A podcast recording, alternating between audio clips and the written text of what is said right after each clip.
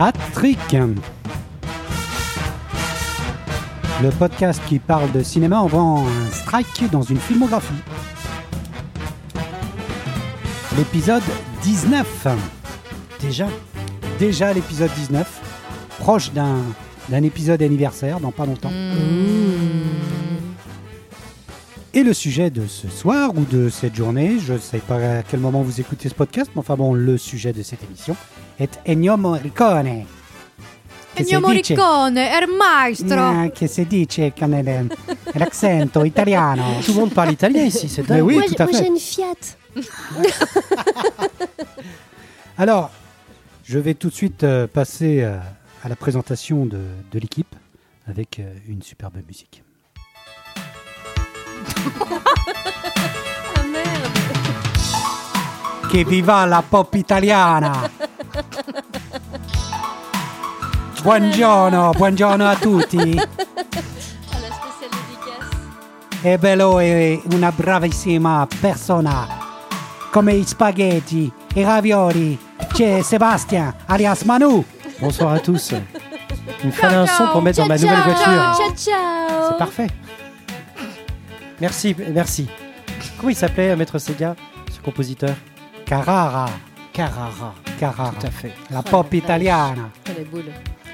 E bella come i Ferrari, come i Lamborghini. C'è Mod, alias Molecula. Ciao, ciao, ciao, ciao, ciao.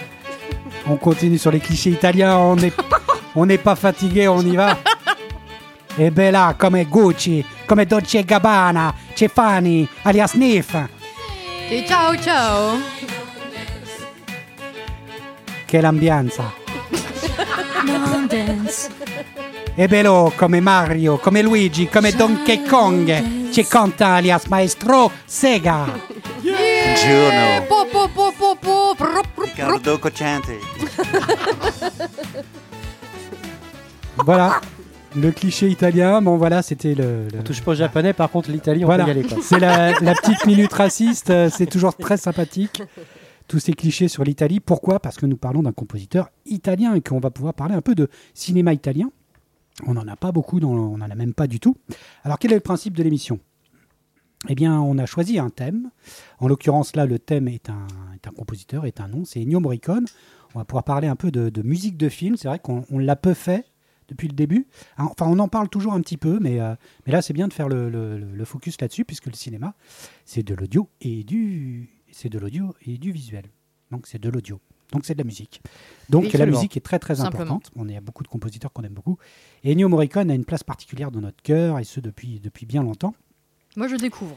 Voilà, et chaque euh, membre de l'équipe que je vous ai présenté donc a choisi un film, un film qu'il va présenter et euh, auquel on, va pouvoir parler, puis ensuite on va le noter. C'est hat-trick, donc suivant un- une mesure de chapeau. Donc euh, si on n'aime pas le film, c'est euh, la boule à zéro, zéro chapeau, un chapeau pour un film bof bof, hein, donc le chapeau mou, le chapeau melon pour le film moyen moyen, le, film vraiment pas mal qu'on aime beaucoup, c'est le chapeau haute forme, trois chapeaux, et puis quatre chapeaux, c'est le- le- le chapeau bas. c'est Je le- constate qu'on a eu. euh, ça fait très longtemps qu'on n'a pas eu zéro chapeau. hein. on est C'est vrai. un peu plus, un peu plus. euh, Mais c'est vrai qu'au début du concept, dans les premières émissions, on avait un vrai chapeau Oui. au centre de les. On reviendra peut-être un jour à ce concept-là, Peut-être, pourquoi pas, mais c'est vrai que ça nous faisait regarder beaucoup, beaucoup de films. Enfin, Ouais. il y avait des films qu'on qu'on n'avait pas vus, puisque chacun mettait les films qu'il voulait dans le chapeau. Mm. Et, euh, et on aimait bien mettre une petite casserole par-ci, par-là. Donc c'est pour Surtout ça moi. Et si, vous écoutez les premières émissions, vous pouvez avoir des superbes critiques sur Peur Bleu ou Fortress euh, Crossroad, ou, ou ou Crossroad Waterworld. ou Waterworld. Qu'est-ce qu'on fait Que de ces des chapeaux Ah, bas avez fait Alors, les chapeaux bas, quand on a un chapeau bas collectif, les Ça quatre arrive. sont d'accord, ça arrive, et là, ça rentre dans euh, la vidéothèque idéale de notre émission, la vidéothèque d'Attrick. Euh, vous Jaillet, pouvez- architecte. Voilà, vous pouvez- architecte. Vous pouvez la voir avec toutes les affiches. euh, Je trouve que ça rend vachement bien sur Facebook. Sur notre compte Facebook, vous pouvez voir le- le- le- l'album donc euh, de la disque, la, la vidéothèque idéale, et on voit toutes les affiches comme ça. Ça commence à avoir de la gueule. On a 24 films. Le dernier à être entré est Sailor et Lula. Donc un. David Lynch, un David Et Lynch est rentré. vraie. Non Et, euh, et j'ai tout noté dans un superbe petit carnet. Et, euh, et bah, il commence à y avoir. Avec un jeu de couleurs, du fluo, voilà, du sous-titrage. Voilà, euh, j'ai pas voilà. hésité à faire quelque chose d'un peu qui ait de la gueule. Quand même.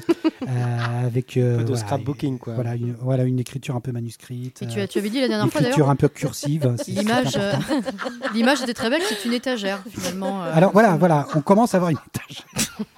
Et pourquoi pas Et pourquoi pas un jour euh, un meuble complet Et on l'espère. On essaye. Donc, on a une étagère pour l'instant. Euh, Il y a beaucoup de films, mais c'est vrai qu'il y a des genres qu'on n'a pas encore, des pays qu'on n'a pas encore. Euh, on a du film asiatique, euh, on a du film, Oui. beaucoup de films américains, pas mal de films français. Et oui. Euh, les trois réalisateurs les plus représentés sont euh, euh, John Hughes, qui a deux films. Ah oui. Euh, ouais, avec euh, Ferris Bueller et Breakfast Club. Euh, Henri Verneuil, ça, ça me fait Oui, c'est ce plaisir que j'allais dire. Avec Weekend à Zuidcote et, euh, et le deuxième, c'est donc. Un singe en hiver. Ah. Et puis Alan Parker aussi, étonnamment, un Ah oui. réalisateur anglais qui Et lui The a Wall. The Wall et les Et Commitments. Voilà, deux films euh, musicaux, euh, puisqu'il est quand même assez fort. Et Alan Tout tout Parker ça, tu, tu valides euh, pourrait Bien en sûr. avoir d'autres. Hein. Henri Verneuil mais aussi. bien et, sûr. Puis, euh, et puis pourquoi pas aussi euh, John Hughes. hein. John Hughes, ouais, peut-être moins. C'est vrai qu'il Ouais, il y en a deux, trois. hein. y en a deux, trois qui ouais. pourraient peut-être aussi rentrer. Ouais. euh, qui sait On va se calmer dans les années 80. hein, en tout cas, euh, voilà. En tout cas, ce soir, nous parlons d'Ennio Morricone. Et pour pouvoir connaître votre relation avec euh, ce compositeur de musique de film italien, euh, je vous ai demandé donc de choisir un morceau pour illustrer un souvenir euh, qui vous appartient. Euh, donc, euh, on ne sait pas quel, quel est le morceau que, que chacun a choisi. Euh, commençons par euh, Manu. Alors, tu es en, en complicité avec El Maestro Sega. Oui, on se connaît depuis plusieurs années maintenant. Voilà, qui va lancer le morceau que tu as choisi. On l'écoute euh, quelques, quelques mesures.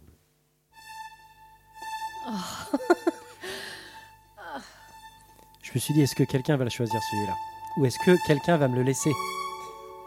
Donc c'est bien Kimaï. Tout à fait. La musique du professionnel. Donc forcément, la Un gros première fois morceau. que- voilà, la première fois que j'ai entendu ce morceau-là, c'était dans le film. Euh, Oui. On louait souvent la cassette vidéo du Oui, avant que oui, je vois à quoi tu veux faire euh, référence. Avant que, Rien ça à voir soit, avec la publicité. avant que ça soit une pub, malheureusement. Beaucoup de gens, euh, voilà. Euh, surtout que j'aime pas les chiens en plus, donc. euh, Et voilà. Et la petite anecdote, réellement, je me disais, on peut mettre de la batterie sur la musique classique. La voilà. batterie. Ah, quel synchro Voilà, donc bah, forcément, ça rappelle beaucoup de choses. Ça rappelle Belmondo, Rip, et euh, ça rappelle forcément, bah voilà. Moi, à partir de ce morceau-là, je me suis dit, mais c'est ça, c'est ça, c'est cette musique-là. euh, Il y a un truc, voilà. Déjà, c'est le début d'un- d'un- d'une grande histoire entre. euh, Et puis on, on va en parler. En plus, c'est une musique euh, qu'on trouvait facilement en fait à l'époque. Celle-ci, C'est vrai. On va en parler dans, dans l'émission, mais c'est vrai que celle-ci, elle va être distribuée massivement et on l'avait facilement en cassette, en, cassette, ouais, vinyle. les euh, best-of des on pouvait l'écouter. Mm. quoi. Mm.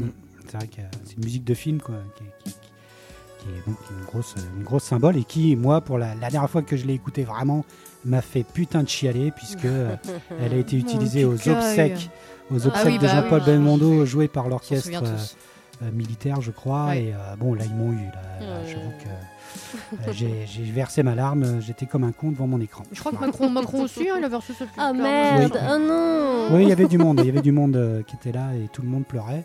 Bah, c'est sûr que quand on voit euh, ce morceau-là Oui, euh, à- pendant un, un enterrement, c'est chaud. Quoi. Un peu touchy. Hmm. Alors, passons, passons à Maud. Maud, attention, on écoute euh, ton Oui. morceau. C'est déjà. Alors. Du coup, je vais pas aller vers un, un souvenir bien précis, mais juste une ambiance générale. Pour moi, du coup, à y revenir là, à El Maestro, euh, j'ai creusé, essayé de savoir pourquoi, en fait. Pourquoi, euh, pourquoi euh, El Maestro, en fait? Et pourquoi ça nous émeut à ce point, pourquoi ça nous ramène à tellement de choses?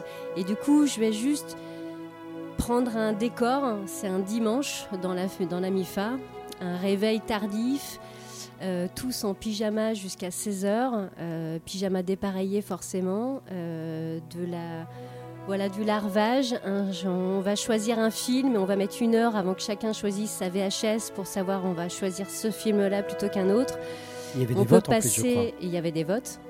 On peut passer de Retour au Vers le futur à Brainstorm, à voilà tous ces films cultes qui nous ont traversés. Et forcément, en fait, j'ai mesuré à quel point Ennio Morricone était présent dans ce truc-là. Dans beaucoup de films, donc les films de Bebel, euh, Il était une fois dans l'Ouest, Il était une fois en Amérique, euh, d'où vient cette musique. euh, et c'est un Oui, thème le thème, global le thème de Déborah. le ça thème de Déborah. Mm. Qui est- et qui, pour moi, marque clairement ces dimanches où on va dîner en déjeuner. On va prendre du chocolat chaud et du pain beurre pour euh, dîner, parce que tout le monde a la flemme de faire un dîner. Et on va continuer à regarder un film. Et en fait, ça finit. J'ai l'impression que ça finit toujours avec un film Parce que le où film il y a de la musique d'Ennio. Morricone et ça dure tout le dimanche. Avant sa On cartoon. traîne et j'y venais Oh merde. justement, où ce dimanche se termine par forcément la salve de sa cartoon qui prépare au lundi du lendemain. Et enfin voilà, c'est une ambiance générale. un- le, le mot nostalgie ne va pas me quitter et ça va introduire certainement ce, que, ce dont je vais parler après, mais le sentiment de nostalgie dans le plus beau de ce que ça peut avoir. Euh, c'est Ennio Morricone qui est là. Et j'avais jamais autant mesuré qu'en réécoutant et qu'en re-regardant tous les films qu'on a regardés là à travers euh, la sélection.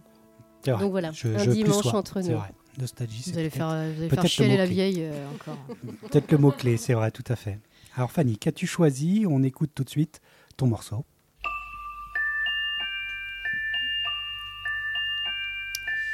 Et oui, c'est pour quelques dollars de plus, euh, parce que quand j'étais petite, alors bon, on est forcément pas de la même génération, mais moi du coup j'allais aussi euh, louer des cassettes euh, vidéo. Et je ne louais qu'une chose, c'était des vidéos avec Clint Eastwood. Voilà, euh, parce qu'il me- tout ce qui était dessin animé m'intéressait aussi, mais euh, tout ce qui était film un peu plus serious business, moi c'était avec Clint Eastwood. Je ne voulais que des films avec Clint Eastwood. Et en fait, je crois que, et pour quelques dollars de plus, c'est la première fois où euh, je me suis intéressée euh, où la musique m'a transcendée et je me suis intéressée à qui avait fait la musique. Et donc ce, ce mot, et ce, il était là, hein, Ennio Morricone, mais où vraiment je me suis vraiment intéressée à qui avait pu créer ce chef-d'œuvre. Et euh, c'est mon premier, mon premier attachement à Ennio Morricone. Et puis, bah, quel film, euh, Ouais. pour quelques dollars de plus. C'est un euh, effet de boîte à musique. Oui. Je vais en parler tout à l'heure, mais oui. la- qui, a- qui a une fin, malheureusement. euh, Tout à fait, malheureusement. Tout à fait. Voilà, voilà. Je vois, je vois. Très très beau choix. Et vous, euh, Hugo? Alors moi, mon, mon morceau, eh bien, c'est c'est celui-là.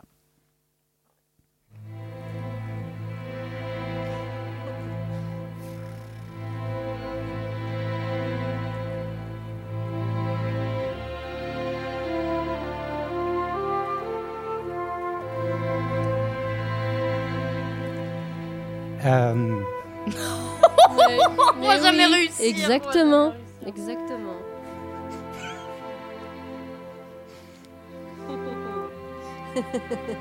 donc c'est un morceau qui s'appelle For Friends.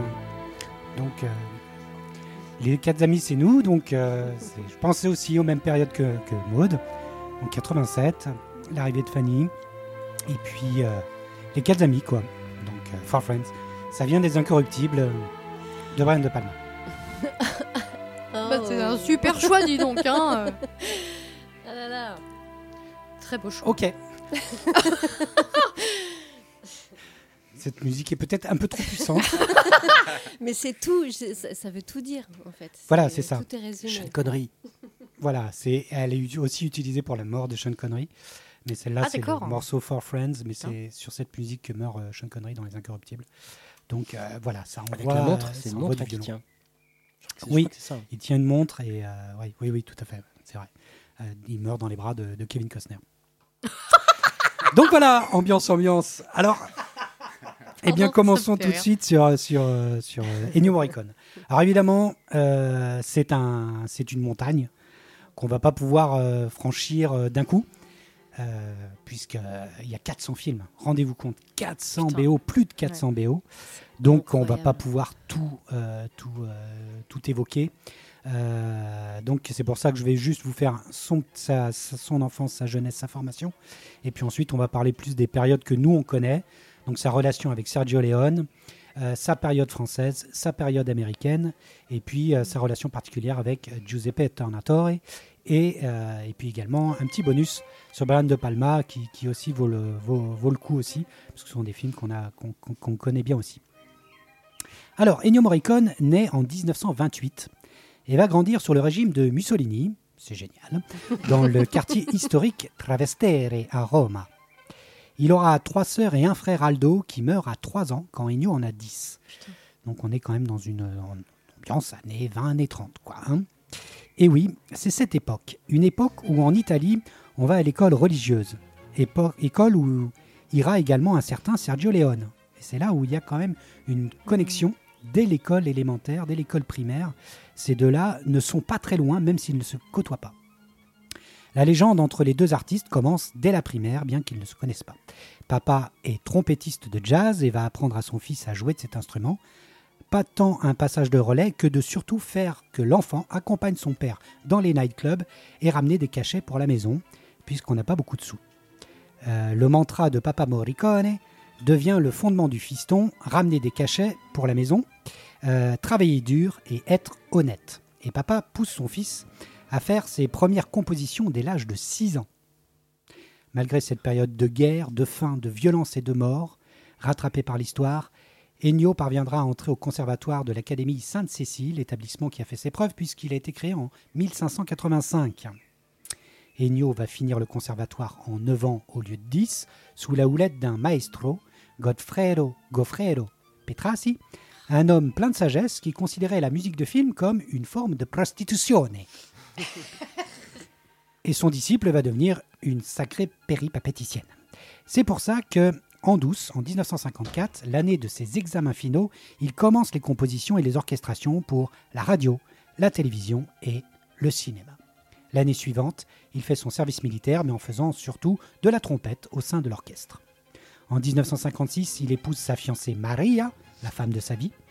En 1958, en cours d'été en Allemagne, il se prend une sacrée claque en découvrant la musique contemporaine et d'avant-garde. C'est important, puisque cette musique s'ouvre au bruit, au son, et Ennio va directement intégrer cette innovation dans ses créations. Sa première bande originale de cinéma à succès sera Mission Ultra Secrète avec Ugo Tognazzi en 1961. Il a alors 33 ans. Mais les années 60 feront connaître le maestro aussi pour ses arrangements de variétés musicales pour plus de 70 chanteurs, dont Nico Fidenko, Jimmy Fontana, Charles Aznavour ou Dalida. Pendant ce temps-là, Sergio Leone a 35 ans et bosse sur son troisième film, une réadaptation du film japonais Yojimbo de Kurosawa. Ce ce sera sous forme de western, avec un homme sans nom qui vient foutre son dawa dans une guerre entre deux familles mexicaines avec un super duel à la fin. Ce sera pour une poignée de dollars.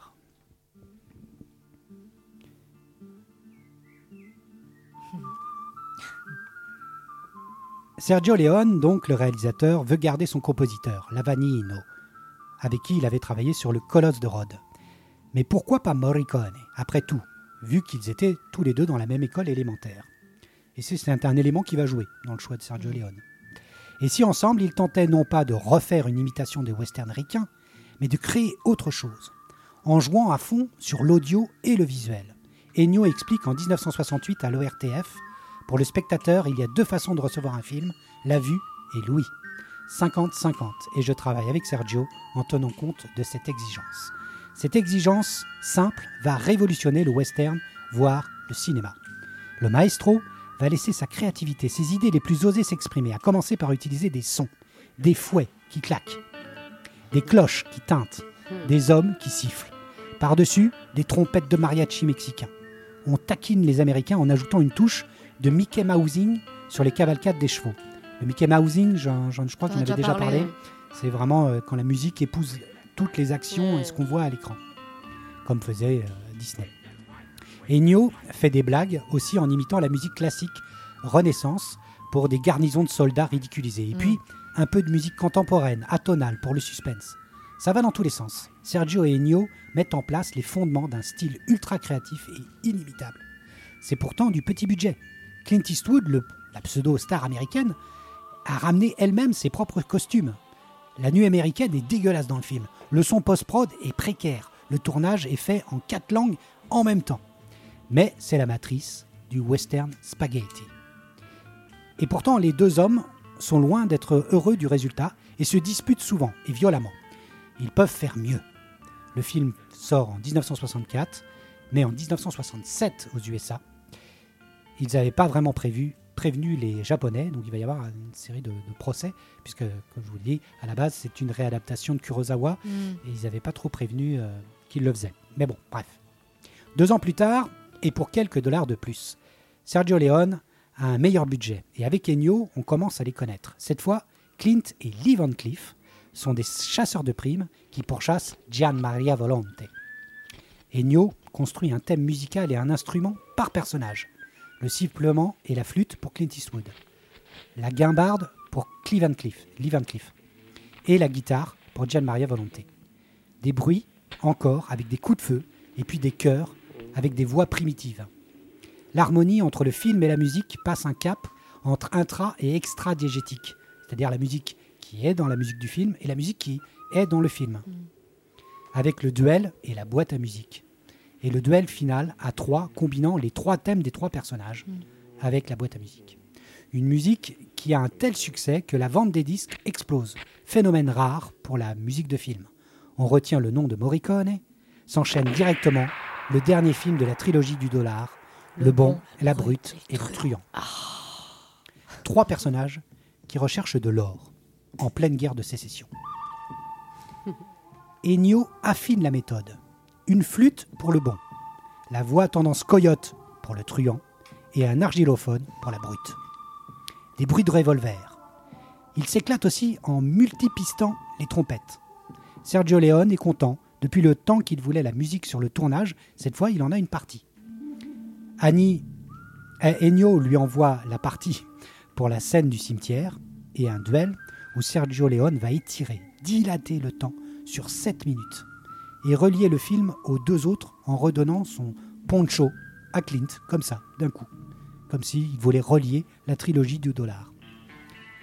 De même qu'Ennio fait des évocations des thèmes précédents, c'est la séquence préférée de tous les temps de Quentin Tarantino. Disque d'or pour le disque de la musique. Une musique que le groupe Metallica utilise depuis plus de 30 ans pour les intros de tous leurs concerts. Et puis l'année 1968 arrive, avec un film qui va être un peu la quintessence de tout ça, donc que nous présente Manu. Il était une fois dans l'Ouest. Il était une fois dans l'Ouest. L'harmonica. Quand on m'a dit Ennio, je me suis dit, ça va être dur. Ça, c'est sûr. Car je me suis jamais posé la question du pourquoi j'aimais autant Morricone. C'est un petit peu quelqu'un de la famille, un vieil oncle, un, un vieux frère, quelqu'un qui a toujours été là dans les bons et les mauvais moments, pour accompagner Bebel, Ventura, De Niro, Ford. Alors j'aurais pu choisir le Ruffian, les Incorruptibles, Il était une fois l'Amérique, le bon, la brute et le truand, ou encore Frantic. Mais j'ai choisi ce grand film de Sergio Leone. Mon premier souvenir, avant d'avoir vu le film, ce sont les jaquettes, la jaquette que faisait notre papa, tel un challenge de la plus belle jaquette, hashtag télécassette. Avec son talent pour le dessin, il avait refait la caricature de Bronson avec un très, C'est vrai, je Très. oublié. Ouais, ouais. très, très gros plan. je me demandais, mais pourquoi? Et j'ai regardé le film et j'ai compris. pourquoi il avait passé plusieurs heures à refaire son portrait? C'était tellement appliqué à faire cette jaquette originale que l'on aurait pu offrir à Charles directement, qu'il aurait conservé soigneusement avec son Golden Globe d'honneur, ou plutôt son Arietta Awards en 72. Je l'ai enfin regardé, ou plutôt contemplé ce film mythique de l'histoire du cinéma, et j'ai pris une baffe. Une baffe de réalisation, une baffe de musique synchronisée, avec de l'image, une baffe de lumière, de photos, de gueule d'acteur, de mise en scène sublime, millimétrée et originale. Mille fois recopiée, mais jamais inégalée. Toutes ces prouesses techniques, le nombre de personnages dans le viseur, c'est un cours de cinéma, de mise en scène, aussi d'exercice de style. Pour un film avec peu de dialogue, tel un grand clip, un grand clip de trois heures, enfin un film qui m'a, encore une fois, donné envie de faire du cinéma. Le film décrit deux conflits se déroulant à Gladstone, une ville fictive de l'Ouest américain. D'une part, la lutte autour de l'arrivée du chemin de fer dans la ville, et d'autre part, la vengeance d'un homme contre un tueur froid et sanguinaire. Le film est tourné en Espagne, en Andalousie, aux USA, à Monument Valley, en Arizona, et en Italie, au studio euh, Cinecittà. On en reparlera. Donc ce film est réalisé par Sergio Leone, sorti en 68. Donc la musique d'Ennio Morricone, orchestrée par lui-même. Ennio, Leone, Leone qui lui a demandé de refaire 20 fois cette musique. La musique est jouée sur le tournage, tu le disais tout à l'heure. Tout est tourné en fonction de la musique et ça se ressent. Quatre thèmes principaux, l'harmonica, Charles Bronson, les cordes grinçantes pour Frank, Henry Fonda, séquence Cheyenne pour Jason Robards et Gilles. Ce ragtime avec des chœurs à soulever les poils, joué par Claudia Cardinal. Dès qu'un mot, merci Sergio, merci Ennio, qu'il repose en paix. Oh là là Ok, ok. Bon, bah, je crois que euh, on va pas trop, trop te demander ta note pour l'instant. Donc, évidemment, c'est un film, euh, un film majeur euh, de l'histoire du cinéma. Et c'est vraiment peut-être la quintessence du- du western spaghetti. On va utiliser ce terme-là, même si à la base, c'était plutôt une insulte hein, pour, euh, face au cinéma américain. Mais, euh, mais bon, voilà, c'est le western italien. Le C'est ça. spaghetti, finalement, c'est devenu noble aujourd'hui, donc pourquoi pas l'employer Je te mets un peu raciste, hein, quelque part. Ça l'était à la base, C'était tout pas, à fait. c'était pas foufou. Ça aurait pu être le cinéma parce Mario, que les Aujourd'hui, maintenant, c'est spaghettis. devenu noble. Bah oui. Ok. voilà, c'est ça, c'est pour ça. Ça y est. En tout cas, euh, bon, bah, moi, je vais aller dans ton sens. Euh, euh, Sergio Leone disait J'écris un bal de mort. C'est pour cette raison que le film est aussi lent. Ces personnages savent qu'ils sont déjà morts dès le début de l'histoire. Donc, on est vraiment dans, dans- dans une sorte de, de western opératique où on sait qu'on tourne, on va vers la tragédie. Euh, pourquoi déjà j'adore ce film? J'adore ce film parce que déjà, de tous les films qu'on va voir ce soir, étrangement, c'est le plus féminin. Et déjà, pour moi, vrai. ça a une marque hyper importante. C'est-à-dire que on a beau être, euh, d'être dans un western pur sucre, au centre de l'histoire, il y a Jill. Et c'est elle, finalement, l'héroïne. Mm. Qui, au début, va nous, nous, nous être présentée à la fois vers les deux rôles mass- massus de la femme, c'est-à-dire la maman et la putain. Euh, c'est une ancienne, c'est une ancienne pute et elle, va de- elle doit devenir logiquement maman. Et en fait, elle ne va pas endosser ses rôles, elle va se retrouver au milieu de l'histoire et elle va prendre les choses en main et s'en tirer même le plus, euh, le, le plus à la fin finalement. Euh, et c'est elle qui, di- qui dirige le monde quelque part, c'est ce qui a l'air de dire le film à la fin. Et j'adore cette idée-là. Euh, il faut savoir que cette fois, euh, Sergio Leone avait embauché deux jeunes scénaristes. Et quels jeunes scénaristes Puisqu'il y avait Dario Argento et Bernardo Bertolucci Oui. euh, sur, sur le film et que, euh, et que ça permet peut-être voilà, de, de- de changer un petit peu aussi les marottes de Sergio Leone et d'aller vers quelque chose de, de différent. Euh, il faut qu'on parle de ce plan autour, au-dessus de la gare. Le plan américain Le plan, voilà, c'est, alors je crois qu'il utilise une dolly peut-être, je sais pas. Oui, c'est une grue. ouais. Ah, une Un grue. de grue. Ce plan va, va empêcher de dormir Stanley Kubrick, qui va lui-même appeler Sergio Leone pour lui dire mais comment t'as fait, comment t'as fait? Euh, Parce qu'il avait son numéro. Voilà, et, et que du coup, euh, Stanley Kubrick va plus ou moins copier ce plan dans Barry Lyndon. euh, il le dira lui-même. Ça vient de Léon. Mm. Et puis de la musique, cette musique euh, donc, qui, qui prend tout son crescendo au moment même où la caméra dépasse le toit de la gare et voit donc la naissance de l'Ouest, la naissance de, de l'Ouest américain. Euh, ce plan, fallait qu'on en parle. Il est quand même massif, faut le connaître. Il est repris, cité dans de nombreux films. Donc euh, dans la pop culture, il faut connaître ce plan. Euh, Qu'est-ce que je peux dire là- d'au-dessus bah, Sur le travail de, de, sur le travail de Sergio Leone, de d'Ennio Morricone plutôt, euh, tu l'as dit, il y a quatre thèmes. Euh, harmonica, c'est plus la vengeance et un symbole du temps, en fait. C'était ça l'idée. Euh, c'est pour ça qu'il est sur trois notes avec un harmonica, comme une sorte de, voilà, de, mantra qui donne le, le tempo du temps qui passe. Avec jamais de fausses notes. Voilà, et jamais, et surtout pas une fausse pas note. de fausses notes. Euh, Jill a un thème lyrique, et c'est là où on peut commencer à parler de la voix. La voix de Eda Del Orso, Mm. donc la voix qui faisait toutes ces voix-là, comme les Mm. musiques de Morricone Ah à cette là époque-là, là. euh, voilà, qui avait une voix lyrique euh, fabuleuse, hyper Incroyable. belle, qui va prendre toute son ampleur dans Il était une fois en Amérique. Le thème de Franck, tu l'as dit, donc il y a, il y a- il y a- il y a des, des- voilà, des cordes très stridentes, mais aussi une guitare électrique euh, dedans, et puis une cloche funèbre à la fin. c'est la mort. Hein. Franck est l'incarnation de la mort. Et ça, c'était très très fort, puisque Henry Fonda était vraiment. euh, C'était un peu comme, euh, comme John Wayne, quoi. hein. C'était C'était une vraiment. star. C'était une star américaine qui faisait beaucoup de western. Et là, dès le début, la présentation du personnage. Un sadisme. euh, Puisque tu m'as appelé Franck, puisqu'il va tuer une famille du- Ça met entière. du temps avant qu'il arrive en plus. Voilà. mm. Il va tuer une famille entière, y compris l'enfant. Euh, donc euh, directement avec un plan euh, Un rouquin. face caméra Voilà. qui, qui tue voilà et Henri Fonda à faire ça le, le petit voilà le petit fils chéri de l'Amérique c'était quand même quelque chose aussi et puis Cheyenne Cheyenne Cheyenne. joué par Jason Robards qui est voilà qui est, lui a du banjo du piano désaccordé et des sifflements Cheyenne c'est nous Cheyenne c'est l'homme ordinaire c'est Mm. c'est le spectateur c'est le peuple et, euh, et il a un côté rigolard mais c'est le plus humain de tous finalement et, euh, et c'est le plus attachant notons aussi qu'il y a un, un personnage qu'on oublie souvent aussi c'est Morton celui qui est tout le temps dans sa dans sa dans sa dans son wagon plutôt Oui. et qui représente l'argent, qui représente le capitalisme, Mm. qui représente le, voilà, le train qui va, qui va se déverser et qui lui a un thème étrangement marin, puisqu'il doit rejoindre euh, l'autre bout du continent rêve. et la mer. Euh, bref, bon, bref, pour tout ça. Alors, oui, alors savoir qu'il y a très très peu de bruit, en fait, il n'utilise pas les bruits sur euh, Il était une fois en Amérique. Là, il reste vraiment sur de la musique ultra symphonique. Mm. Il a oublié dans la trilogie du dollar les sons, les machins. Donc là, on est vraiment sur, à part l'harmonica qui est un peu intra extra diégétique. La balance aussi, enfin, la balance. Ouais, toute l'intro. euh. Oui, mais au début, en fait, c'est là De où, Léo euh, où Sergio Ouais, Leone lui dit Ouais. pas de musique, juste le son. Juste un travail du son. Il n'y a pas de musique, sauf l'harmonica qu'on entend à la fin de la scène, mm. pour l'arrivée d'harmonica, justement. Bon, bah voilà. Mais en regardant le film, c'est là où on voit Film quand même majeur, l'inspiration de tellement de films, Ouais, au-delà d'un Tarantino. hein.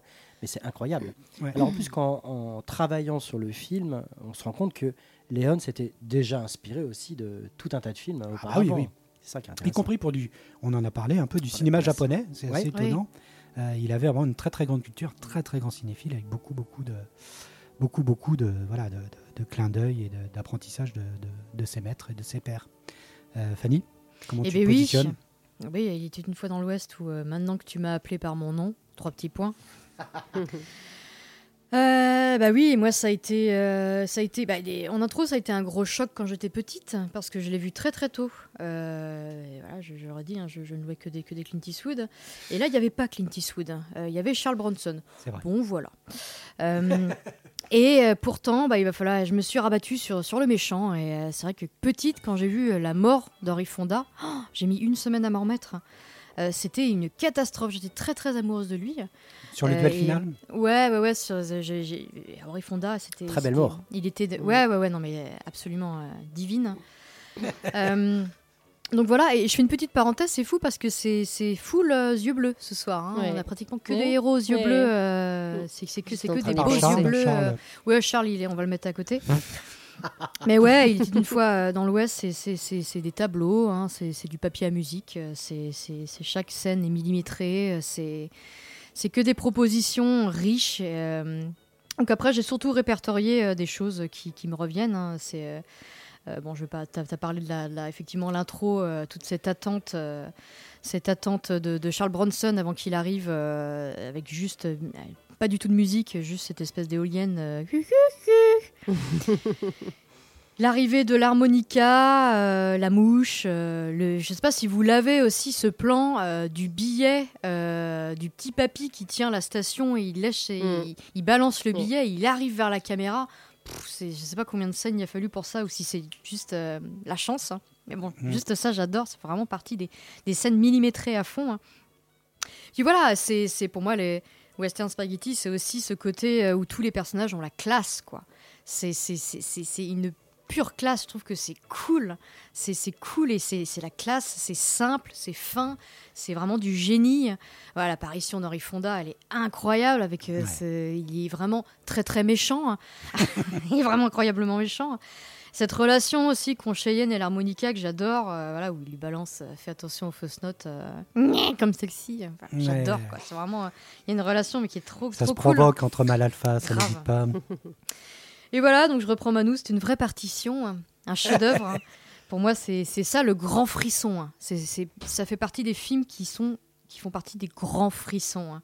c'est c'est authentique dans les costumes, dans les accessoires, c'est incroyable tellement on est vraiment, on peut pas faire plus authentique que ça quoi. Tout est tout est vraiment travaillé, tout est. J'imagine que même pour toi, Maud, en, en étant accessoiriste, je pense que ça doit être malade mental de voir comment c'est tellement travaillé, tellement. euh, Voilà, donc le petit bémol, ouais. c'est Charles Bronson, parce que je trouve qu'il est pas. euh, il m'a toujours fait chier, en fait, Charles Bronson. je, suis- je j'adore. rentre pas dans son perso. Ouais, j'ai un peu du Mm. mal, moi, avec, euh, avec ce- cet acteur.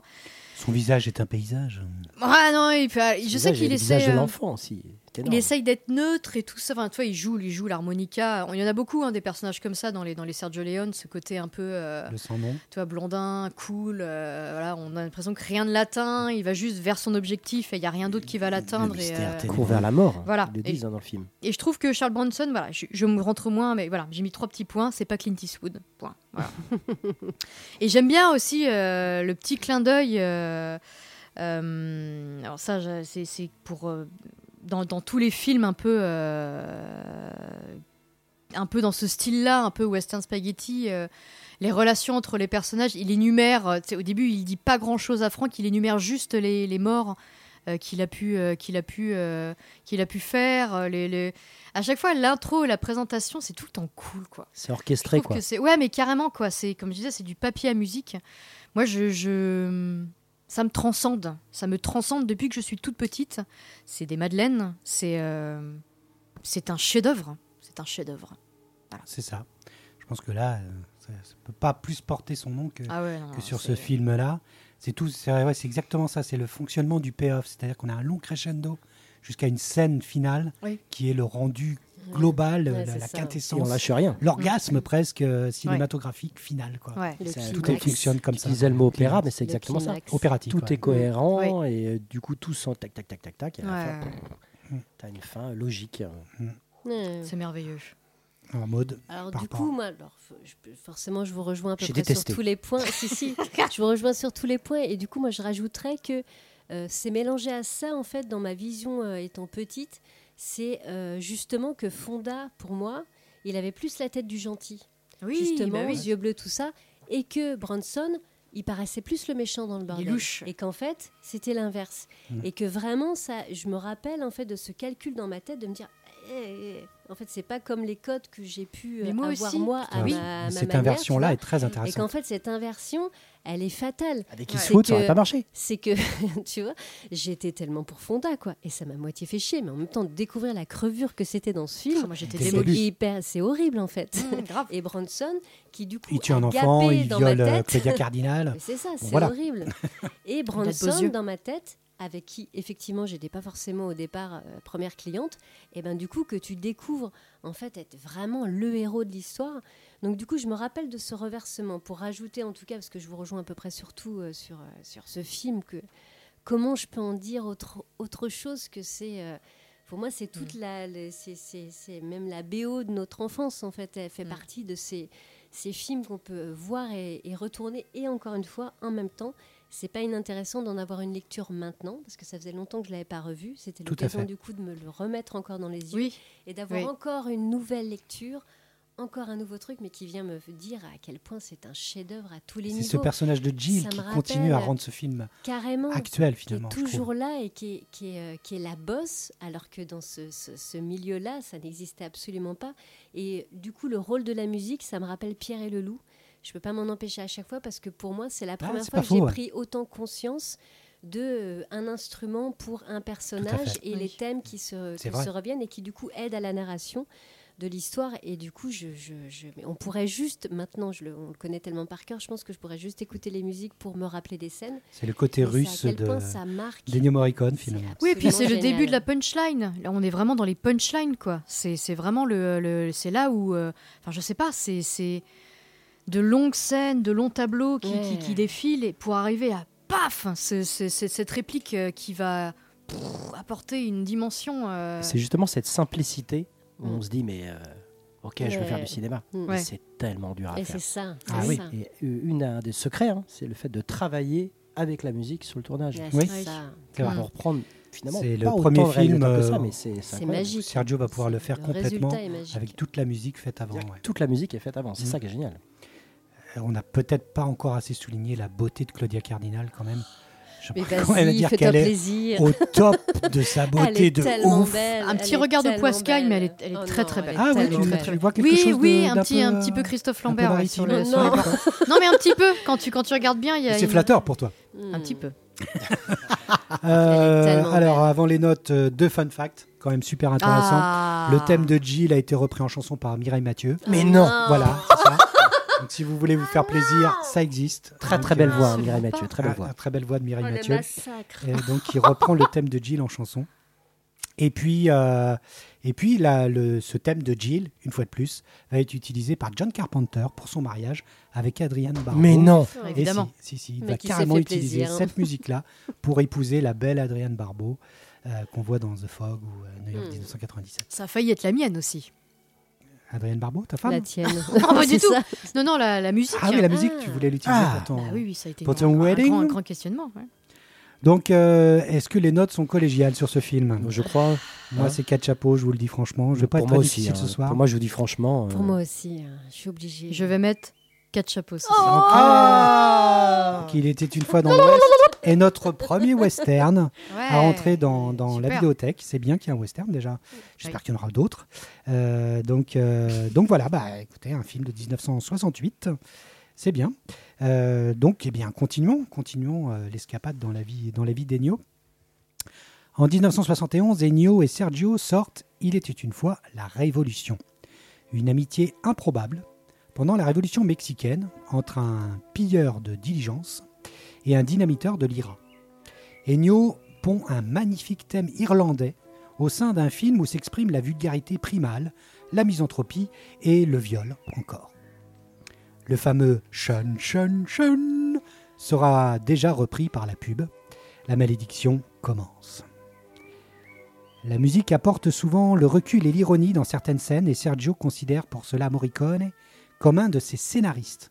Carrément, il l'appelait comme ça. Un scénariste indispensable grâce à des musiques légères à contre-emploi à base d'ocarina ou de banjo. Chum, Chum, chum. Voilà. Malheureusement, ce film marche moins. Le maestro reçoit un coup de fil de Stanley et dit oui pour la musique de Orange Mécanique. Mais Stanley Kubrick va avoir le malheur de demander l'autorisation à Sergio Leone. Et Sergio Leone va lui dire euh, non, euh, je le garde pour quelques mois.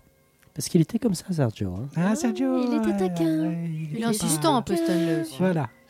Et du coup, bah, Ennio Morricone va passer à côté de Orange Mécanique. Et, euh, et ça sera donc une autre musique insupportable pour Orange Mécanique. Oh, Oh, pardon ça, il n'y a pas Ah, le qu'est-ce droit. que j'ai dit? Je Et sais ça, pas. il n'y a pas le Ah, droit. pas. Attentat. C'est Pardon. quoi ce délire là? Attentat. Oh là là. Bah, j'ai tout changé mes notes, tiens. Beethoven Alors, à moi de me parler de, de mon film, puisque mon film est Mon nom et personne en 1973. Une chance de cocu. Hey Alors Ah, pourquoi trop bien. Déjà, il y a ce thème en fait? C'est-à-dire que même si on ne connaît pas le film, cette musique a un pouvoir. Moi, je me souviens d'amis, je pense à Samy, qui devait pas peut-être connaître très bien le film, mais quand on lui mettait Ça cette musique fou. ça le matin, il était heureux, il avait envie de déjeuner avec nous, sa journée allait être belle. Et ce pouvoir de cette musique, elle est incroyable. Donc déjà, c'est pour ça que j'ai choisi directement Mon nom et personne, c'est parce que je me dis, mais comment il fait ça quoi? Comment euh, le maestro arrive à faire des musiques comme ça? Qui te mettent joyeux Tu mets ça le matin, tu vas super bien quoi. Et tu attends de pêcher le poisson à la matraque. Alors en 1973, en fait, euh, Sergio Leone a décidé d'arrêter le western. Il veut plus en faire. Donc, euh, bah, donc il en produit. Et il va produire Mon nom et personne. Euh, il a produit derrière, derrière euh, des films comme, qui vont faire des cartons, comme on l'appelle Trinita et on continue à l'appeler Trinita. C'est une catégorie de films qu'on appelle plutôt les, les, les, les westerns haricots ou les westerns flageolets. Euh, donc c'est un peu plus euh, toc toc soin qu'on a bouffé. on rigole. Nous on adorait ça, avec beaucoup de bagarres, beaucoup de gags très vulgaires, euh, graveleux ou, euh, ou C'est bien gras, avec des paix, du caca, on n'hésite pas. Donc ça, c'est le western flageolet. En fait, euh, pourquoi j'adore Mon nom et personne? Euh, Eh bien, Tony, Tonino Valeri, le réalisateur, qui était un ancien assistant de Sergio Leone, le dit lui-même, en vérité, c'est ce qu'il dit, ce film, son concept, son développement, c'est du pur Sergio Leone. Mon nom est personne et l'oraison funèbre, le chant mortuaire du western italien. Il y montre, il y montre la fin de l'Ouest, mais d'une manière grandiose. C'était l'amour pour le grand héros américain, l'amour d'Henry Fonda. Il a utilisé ce fond ludique de western italien spaghetti, il y a rajouté une touche épique, un décor magnifique, et il a imaginé le grand héros américain quittant l'Ouest sur un acte héroïque et épique. C'est une fin, mais quelle fin grandiose. Et c'est Tonino Valeri qui le dit, c'est-à-dire que vous avez vraiment la quintessence de tout dans Mon nom et personne. À la fois le western spaghetti, le western flageolet haricot et le western zapata. Le western zapata, c'était plus Il était une fois la révolution, où il y avait vraiment des révolutionnaires et l'envie de changer la société. Vous avez ces trois aspects dans, dans Mon et personne.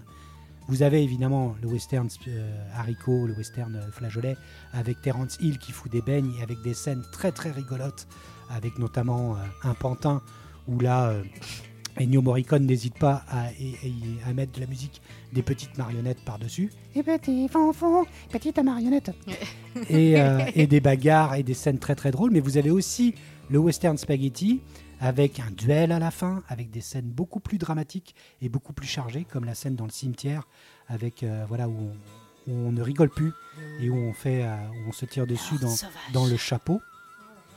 Et puis, euh, et puis vous avez aussi, ou encore Henri Fonda, Jack Beauregard, tout seul face à la horde sauvage, sauvage qui est vraiment là aussi euh, voilà, une scène mythique. Dans le livre là, On d'histoire entre vraiment dans, dans, dans le sérieux, quoi, le western spaghetti. Et puis vous avez aussi la- le, le- le western euh, Zapata, plus révolutionnaire, puisque pour moi, mon nom est personne, donc personne c'est Terence Hill. Terence Hill, c'est personne et c'est tout le monde à la fois en fait. C'est le peuple en fait. C'est tout d'un coup la fin des légendes de l'Ouest et le retour à une certaine démocratie qui fait que euh, voilà, il n'y a plus personne de, qui va se démarquer, mais une société qui se veut Et égalitaire, qui va ranger euh, Henri Fonda. et qui va permettre à Henri Fonda Parce qu'on a de besoin sortir. de héros. Et le personnage de Terence Hill est super intéressant puisque quelque part c'est un peu le geek de l'époque. Je m'explique. En fait, c'est un collectionneur. Il connaît déjà tous les, euh, tous les, les héros et, et de l'époque. C'est un fan et il va permettre à, à- à son idole de partir dignement. Exactement. Le film est d'une intelligence Ça. incroyable. Le duel final, par exemple, n'est qu'une métaphore du cinéma, Mm. puisque Ouais, pour. Euh, on va, le photographe demande à Terence Hill de faire quelques pas pour pouvoir rentrer dans le cadre, puisque ça y est, ce- ce n'est plus l'Ouest, c'est le cinéma. On est, euh, on est dans autre chose. C'est pour ça que je trouve que le film est redoutablement intelligent derrière ces atours de comédie euh, qui ont l'air légères. Il est beaucoup plus intelligent que ça. La musique d'Ennio Morricone est, est fabuleuse. Il va s'auto-citer, s'auto-parodier avec des harmonicas. Vous entendez derrière la chevauchée des Valkyries jouée par des klaxons de voiture. C'est le thème de la horde sauvage. et c'est là où on a le lien vers le monde moderne. C'est-à-dire qu'il compare les 150 membres de la horde sauvage à le- au trafic dans les grandes villes américaines qui seront euh, à l'avenir les villes qui seront là à la place du Nouveau-Mexique, du Oh là là, Texas. tu m'as une et de la fuck, gars, Californie. c'est fou. C'est très bien. Et donc, c'est euh, c'est pour ça que ce film est, fabuleux. Il a d'autres euh, façons d'être fabuleux. Par exemple, la scène, euh, la scène où la musique d'Ennio Morricone est juste une flûte traversière et où Terence Hill raconte l'histoire du petit oiseau. Cette histoire est folle puisque elle va être utilisée dans plein d'autres films. Mais l'histoire du petit oiseau a, a un triple sens. C'est euh, c'est quand on te sort de la merde, ferme ta gueule. Ceux qui te sortent de la merde sont peut-être pas ceux que tu crois qu'ils veulent te du bien, puisque c'est le loup qui le sort de la merde. Et surtout, quand tu es dans la merde, ferme ta gueule. quoi. Et, et du coup, euh, cette histoire, elle est On en fait ce qu'on veut, c'est ce qu'il dit. on en fait ce qu'on veut, mais en même temps, elle est d'une intelligence royale. Mhm. quoi. Et euh, ceux qui te foutent dans la merde ne sont pas ceux non plus qui, Mm. qui, veulent, te- qui veulent ta mort. Euh, Qu'est-ce que je peux dire à l'intérieur dans, dans, dans ce, dans ce film? Et- Terence Hill disait que c'était du pur Sergio Leone. Une fois le mixage terminé de la scène de Fonda face à la horde sauvage, euh, Sergio Leone m'a pris à l'écart, dit Terence Hill. Il m'a regardé intensément, il avait des larmes dans les yeux. Et il m'a dit, c'est l'Ouest, c'est l'Ouest que j'aime. C'est le, c'est le dernier, c'est le dernier, voilà, c'est dernier travail que Sergio Leone va faire. Bah oui, parce que Tonino et Valérie va faire le film, mais Sergio Leone en tant que producteur en fait va trouver tous les prétextes pour pouvoir tourner certaines scènes. C'est-à-dire que la scène de la pissotière, par exemple, Hmm. c'est une scène interminable que déteste Tonino et Valérie, puisqu'il ne comprend pas pourquoi Sergio Leone a fait cette scène-là. Bah, cette scène euh, qui dure indéfiniment longtemps avec euh, voilà, cet homme qui, qui n'arrive pas à pisser. Quelque part, c'est Sergio Leone, puisque lui-même avait des problèmes de prostate. Donc, euh, il avait lui-même du mal à pisser quand il allait, quand il C'est un fun fact un peu ça. Et puis ces scènes qui s'étirent sur quelque chose qui a l'air d'anodin, mais qui ça. raconte quelque chose de l'humain. On va le retrouver par exemple dans la scène du, du petit gâteau dans était une fois en Amérique. C'est une scène qui, qui rajoute dans l'authenticité et l'humain. Mm. Euh, si Tonino Valérie se demande pourquoi elle est là-dedans, eh ben, c'est pour ça.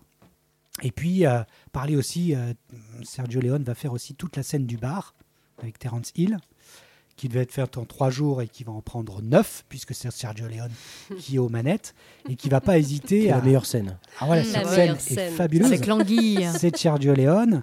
À savoir que l'acteur qui se prend des baffes et qui met ses pistolets à l'envers est un acteur français. Ah, c'est Marc. Mazza, dont j'ai vu une interview sur ce film d'ailleurs, Bonne tête à très très intéressant et qui était Un très cousin éloigné de Christophe Lambert. puisqu'en en fait, au début de la scène, Mhm. euh, Terence Hill lui met des vrais baffes.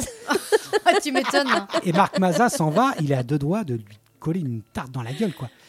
Et, et, et obliger Terence Hill à prendre des cours pour pouvoir apprendre, apprendre à faire des fausses baffes. Donc ça, c'est pour, euh, voilà, pour l'anecdote. Mais toute cette scène-là est, est tellement drôle. Il y a un autre Ouais. acteur français, c'est Jean Martin, qui est l'acteur qui fait le, le- le- celui qui tient les mines d'or et qui ensuite Ah engage, Ah, oui, engage personne pour Mm. pouvoir tuer Jack Beauregard. C'est un acteur français qui lui aussi avait... Et Georges Belair joue pas dans le film. Mais Georges Belair ne Georges pas, non, non, non. Il se préparait pour... euh, Moonraker. pour Moonraker de- Ah, avec James Bond. Oui, parce que je t'ai posé la question de savoir comment on de... Enfin, euh, j'avais posé la question euh, sur, sur, sur notre groupe, savoir si je devais... Si on devait le voir en italien ou alors en, en, en anglais. Je savais pas trop, en fait, la version originale. euh, Pour moi, ça ça n'a pas beaucoup d'importance. Euh, je crois que en plus la voix française de Bah, c'est. Dominique Paturel que j'aime beaucoup. Bah oui, et oui. puis euh, et puis en fait ces films-là étaient tournés les acteurs anglais parlaient en anglais les acteurs Ouais, espagnols ça. parlaient en Euh, espagnol les acteurs français parlaient en français C'est de toute façon redoublé euh, derrière. c'était voilà Peu c'était façon. ultra c'est pas redoublé, post euh, produit derrière donc euh, Mm. ça n'avait pas beaucoup d'importance Le Euh, rire de cette femme au bar. oui c'est ça Moi, ce rire me hante encore, mais c'est un truc de ouf. Dès que je l'entends, c'est ah, mais non. La Je glousseuse. C'est ça, la glousseuse. bref voilà bon bah voilà j'ai j'ai défendu mon film je crois que je vous ai à peu près tout dit Qui devient hyper nazi. je sais que. Allez, on passe au film d'après. je sais, je sais pas que savoir ce nos film, notes. je- Non. non mais quelque part, je sais que ce film est mineur. Il paraît mineur, mais pour moi, il est beaucoup plus important qu'il n'y paraît, parce qu'il a tout dedans. Il a le rire, en même temps l'émotion, la mélancolie, euh, le suspense. Mm. Euh, pour moi, c'est un film ultra, ultra complet. Terence Hill n'a jamais été aussi beau. Enfin bon, c'est. Très beau. c'est, euh, ça. la difficulté de, de certains plans est, est impensable. Donc voilà, pour moi, c'est, un film majeur et c'était le film que j'ai choisi. Mon nom est personne. Euh, Maud, qu'est-ce que tu en penses? Mais du coup, moi, pour moi, c'est ça en fait. Il y a eu un- une espèce de jonction entre les films de Terence Hill et Bud Spencer qu'on pouvait regarder, C'est ça. et tout d'un coup de découvrir Terence Hill dans un rôle, alors beaucoup plus sérieux, dit sérieux, mais en même temps, il y a beaucoup de scènes de comédie. En même temps, on est dans un La scène de la film pomme. spaghetti. Toi, il y a un espèce de mélange et je me rappelle que c'est vraiment le film où euh, je me suis dit mais là, on se situe où en fait? Ça me fait marrer. Euh, je suis, euh, je, surkiffe ce personnage aux grands yeux bleus là, mais ce mec euh, dès le départ en fait me fait surkiffer et j'adore ce film. Mais euh, du coup, je sais que j'étais déroutée en fait sur le genre, sur euh, comment on doit prendre les choses en fait. Mm. Et je, je dis ça, j'étais petite du coup, donc j'ai ingurgité les choses encore une fois à ma sauce en regardant mon, mon- ce que j'avais fait comme, euh, comme, comme mélange. Et du coup, une fois de plus, pour l'avoir revu là récemment, une fois de plus, je me suis dit putain, mais c'est ça en fait. Il y avait tellement beaucoup Ça plus de que choses que, ça. Ça faisait longtemps que je l'avais pas vu. Et du coup, je me suis vraiment dit euh, que euh, dans le fond, et c'est ce que je sentais, qu'il y avait beaucoup plus de choses que ça que je pensais. Je pouvais pas le prendre comme juste un Bud Spencer et Terence Hill. euh, que là, on avait affaire à un, un film de ouf de. Euh, voilà, avec euh, Sergio Leone, enfin, c'est pas Sergio Leone, mais euh, voilà, Ennio Morricone et tout à la musique. Donc, ça prenait beaucoup plus de sérieux. Et je me rappelle de cette, enfin, voilà, cette difficulté quand j'étais plus petite à me dire où est-ce qu'on se situe là-dedans, en fait? Est-ce que c'est un film drôle? Est-ce que c'est un film plus sérieux? Et du coup, j'en ai mesuré toute la mesure maintenant. En fait, en me disant, euh, putain, c'est un film qui est hyper intelligent. Comme si c'était un peu la fin, comme si on marquait la fin d'un genre de film C'est ça. qu'on devait aller un peu plus loin maintenant parce qu'on devait casser un peu les, les- les genres et les clichés qu'on pouvait avoir dans le- les films spaghetti, dans les, les, les- les western, les western spaghetti. Et du coup, voilà, en fait, moi, ça a été une découverte. Je suis pas du tout fan des western spaghetti, mais pour le coup, celui-là, euh, comme euh, Il était une fois la Révolution, ça a été les deux premiers films où je me suis pris une claque dans la gueule, où je trouve qu'il y avait beaucoup plus de choses que ça qui étaient racontées dans l'histoire C'est complet en fait. que j'ai mis vraiment beaucoup plus de temps à le mesurer, mais en fait, c'est euh, un film de ouf. Et je Mm. garde Terence Hill comme son plus grand rôle. Je me rappelle Oh pas oui, l'avoir vu dans tout autre fait. chose Personne. où il m'a bluffé à ce point-là dans la tragédie, comme euh, le sérieux, comme et effectivement cette mise en abîme du de je veux croire en ce héros, je veux le mettre en situation parce que là on a besoin de rêver et là on a besoin que tu continues ce truc ça. et toi tu vas te positionner Borgard et tu vas vaincre la horde sauvage pour y arriver quoi. Ouais. Et pour continuer à nous faire rêver. scène quand il du conduit coup, la locomotive et qu'il la, C'est ça. C'est une espèce de mise en abîme en fait du truc où vas-y continue à nous faire rêver même si ce genre-là est en train de, de peut-être mourir un peu mais euh, c'est d'une modernité du coup en fait qui est euh, Et le nombre est, de euh, scène hyper cultes de ce quoi. film. Non, La- fou. parce que j'ai pas parlé de la scène du barbier, la scène. C'est euh, ça. En fait, je, La je- scène de présentation on de Jacques on- c'est ça. Quand on parlait des sons et de la musique, moi pour moi c'est le rasoir, le Ouais. truc où il aiguise son truc. Et on sait qu'il risque à tout moment de se faire couper et il a son flingue sous le tablier. En versus avec la Ah. brosse du cheval. Que- La ah, scène de la ça. pomme de Qu'est-ce que l'enfant. c'est bon. Et l'importance du son, du coup, Mm. peut-être que je l'avais jamais au- autant mesuré que dans ces films-là qu'on a pu découvrir à ce Ah oui. moment-là, où tout est, euh, tout raconte une histoire, quoi. Et c'est, euh, ah, c'est- ça donne une rythmique. euh, trop bien. Fanny Eh ben oui, mon nom est personne ou euh, plus rapide que lui, personne. Ou encore dans les livres d'histoire.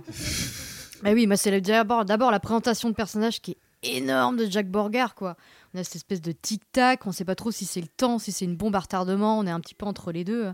Voilà, le rasoir versus la brosse, euh, la brosse à cheval. Euh, on n'entend qu'un coup alors qu'il y a trois morts au ralenti. Bah, ces morts elles sont trop exceptionnelles quoi. On a une espèce de jeu de miroir euh, entre le cadre de la fenêtre et, euh, et le, le miroir du barbier. C'est trop Ah, Il y stylé a des quoi. cadres, des surcadres fabuleux. Et puis bah je retrouve Henri Fonda, hein, les plus beaux, enfin les deuxièmes plus beaux yeux bleus du monde, la légende de l'Ouest. Et ouais effectivement tu m'as, enfin tu m'as volé ma théorie, mais c'est un truc que j'avais vu aussi. Pour moi c'est c'est c'est le premier geek de l'histoire quoi. C'est ça. Je veux dire, on est vraiment, on est vraiment face à ça quoi. Le mec qui veut compléter sa collection, hein, c'est viscéral. Il faut absolument que Jack Borgard se tape la horde sauvage quoi. C'est, c'est- il faut absolument que il trouve enfin le dernier Pokémon qui lui manque quoi. Ouais, c'est ça.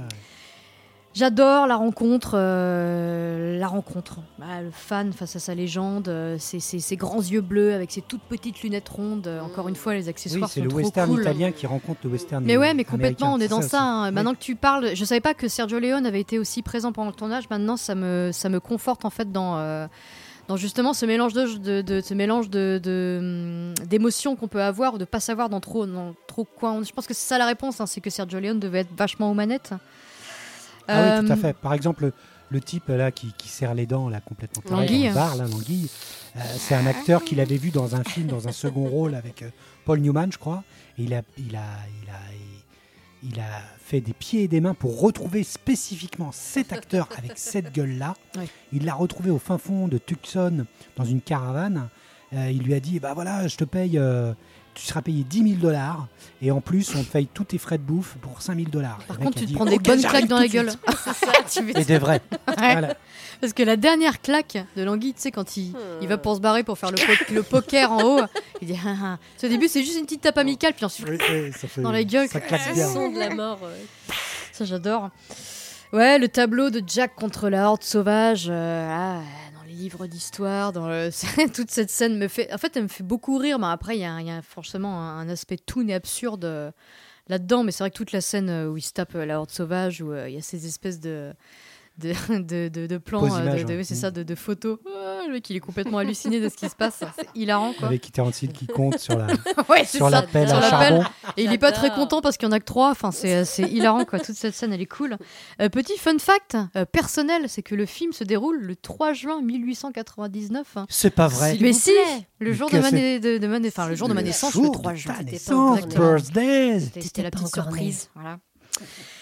Bon, la scène de Languille, tu l'as, dit. J'aime bien cette scène-là aussi parce qu'il joue le mec bourré pour faire monter les paris derrière, histoire que, que- de se faire un petit peu de maille. Genre, le mec, en fait, ce mec, euh, le, le personnage de Terrence, euh, personne, me fait penser à Ferris Bueller. Tu sais, il y a un côté tout lui Oui, réussi, oui, c'est hyper énervant, quoi. Tu vois, il a un plan dans la tête et ça va se faire. Enfin, je veux dire, tout va rouler, il n'y a pas de souci, quoi. C'est, euh, mais du côté Ferris Bueller, parce que justement, c'est pas que comme dans les Sergio Leone où il y a cette classe qui est préservée, il y a ce non, lui il va se salir, il va aller dans le burlesque, il va aller dans le euh, voilà, c'est c'est ce côté un peu Ferris Bueller que j'aime bien.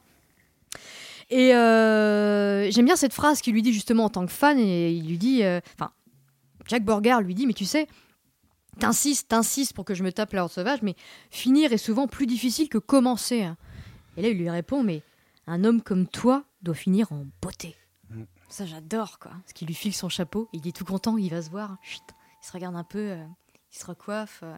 C'est vraiment le fan face à sa légende, quoi. Et ça, j'aime bien cet aspect-là, quoi.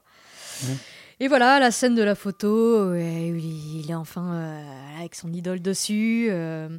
Et puis cette dernière scène, le doigt dans le cul, c'est marrant, quoi. Hein, on est- le- la scène de générique, c'est quand même un doigt dans le cul, quoi, c'est rigolo. Un film qui fait un tout, on finit sur le barbier. Ouais, c'est ça. Évidemment. Voilà, le petit doigt dans le cul, ça Qui fait finit sur plaisir. le doigt dans le euh. cul. Ouais, c'est c'est toujours un bon moment, mon nom et personne. Mm. Toujours. Ah ouais. Manu Ah là là. très très partagé. Alors très partagé avec tout ce que vous avez dit. Tu l'as très très bien défendu. Pour moi, c'est pas un film majeur. Clairement pas. Pour moi, Mineur, tu veux dire Mineur. c'est Majeur. pas un film majeur. Ah, majeur, d'accord. Ouais. Ah, d'accord. Ça, ça reste un film Ah, mineur. Ok, ok, t'annonces la couleur, très bien. T'as essayé ta Je vais reprendre un peu de rhum. piège. Bien tenté, bien tenté. Il reprend du rhum du coup. Alors, j'avais- le souvenir que c'en était pas un. Euh, par contre, euh, parce qu'on parle des Numéricon, euh, là, il touche la grâce. Là, on est tout à fait d'accord. La musique, La musique est folle. Voilà, incroyable, mais début jusqu'à la fin. Là, tu sens que le mec, il gape, c'est monstrueux. Bon, alors, la musique est mille fois mieux que le film, euh, d'après Ah, moi. Puis surtout à le revoir, ouais. Et euh, ce qui manque à ce film, c'est euh, la patte de Léon, quoi. Il manque juste que. Pour moi, la réalisation, elle est désastreuse. Et à le revoir aujourd'hui, c'est euh, catastrophique, quoi. Mais à plein de points de vue, ouais. Tu sens que c'était. Alors, il y a la scène de, de, la pissotière et tout ça. Mais qui viennent. En fait, ce film, c'est un, un- un- un marabout de tellement de choses. Et tu l'as extrêmement bien expliqué. Et c'est justement ça qui me gêne dans le film. C'est que ça en fait pas un film autonome. Ça en fait un film, effectivement, quand on le regarde avec l'histoire du cinéma, avec tout ça, on le comprend et on le digère. Comment tu l'as vendu, effectivement, on le digère. Et c'est bien d'avoir de l'histoire. Et j'encourage tout le monde à avoir de l'histoire du cinéma pour pouvoir apprécier euh, d'autant mieux mon nom et personne. D'accord. Même si, sur le regard d'un enfant, et on en parlait hors émission tout à l'heure, effectivement, un enfant, pour découvrir tout ça, ça, ça marche super bien. Mm. C'est euh, c'est- Ouais. cool. Mais euh, plein de choses m'ont gêné et regêné à le regarder. Je m'avais souvenir euh, tout était euh, euh, très irrégulier. J'avais souvenir de ce truc-là où c'était un, sacré bordel, mon nom et personne. Et, et à le revoir, j'ai compris, mais avec une lecture beaucoup plus technique, certainement, où plein de choses. bah, c'est à chaque fois le truc un peu mouillé, quoi. C'est-à-dire qu'à chaque fois, tac, tac, et ça passe, ok, à chaque fois, ça passe à ça, mais voilà. Mais je peux pas lui mettre quatre chapeaux. C'est-à-dire que. Oh là là, ta femme, elle est blasée. Mais non, mais très clairement, c'est, c'est- c'est, euh, à la fin, j'étais là. Ah, ben oui, mais. Et ça, ça me gêne. Et d'autant plus le fait de re-regarder encore une fois, millième fois, l'étude fois dans l'Ouest, sans les comparer. euh, Oui. On en est tellement loin, tellement loin. Ah, c'est euh, pas le même film. C'est pas que le même c'est film. plus un film.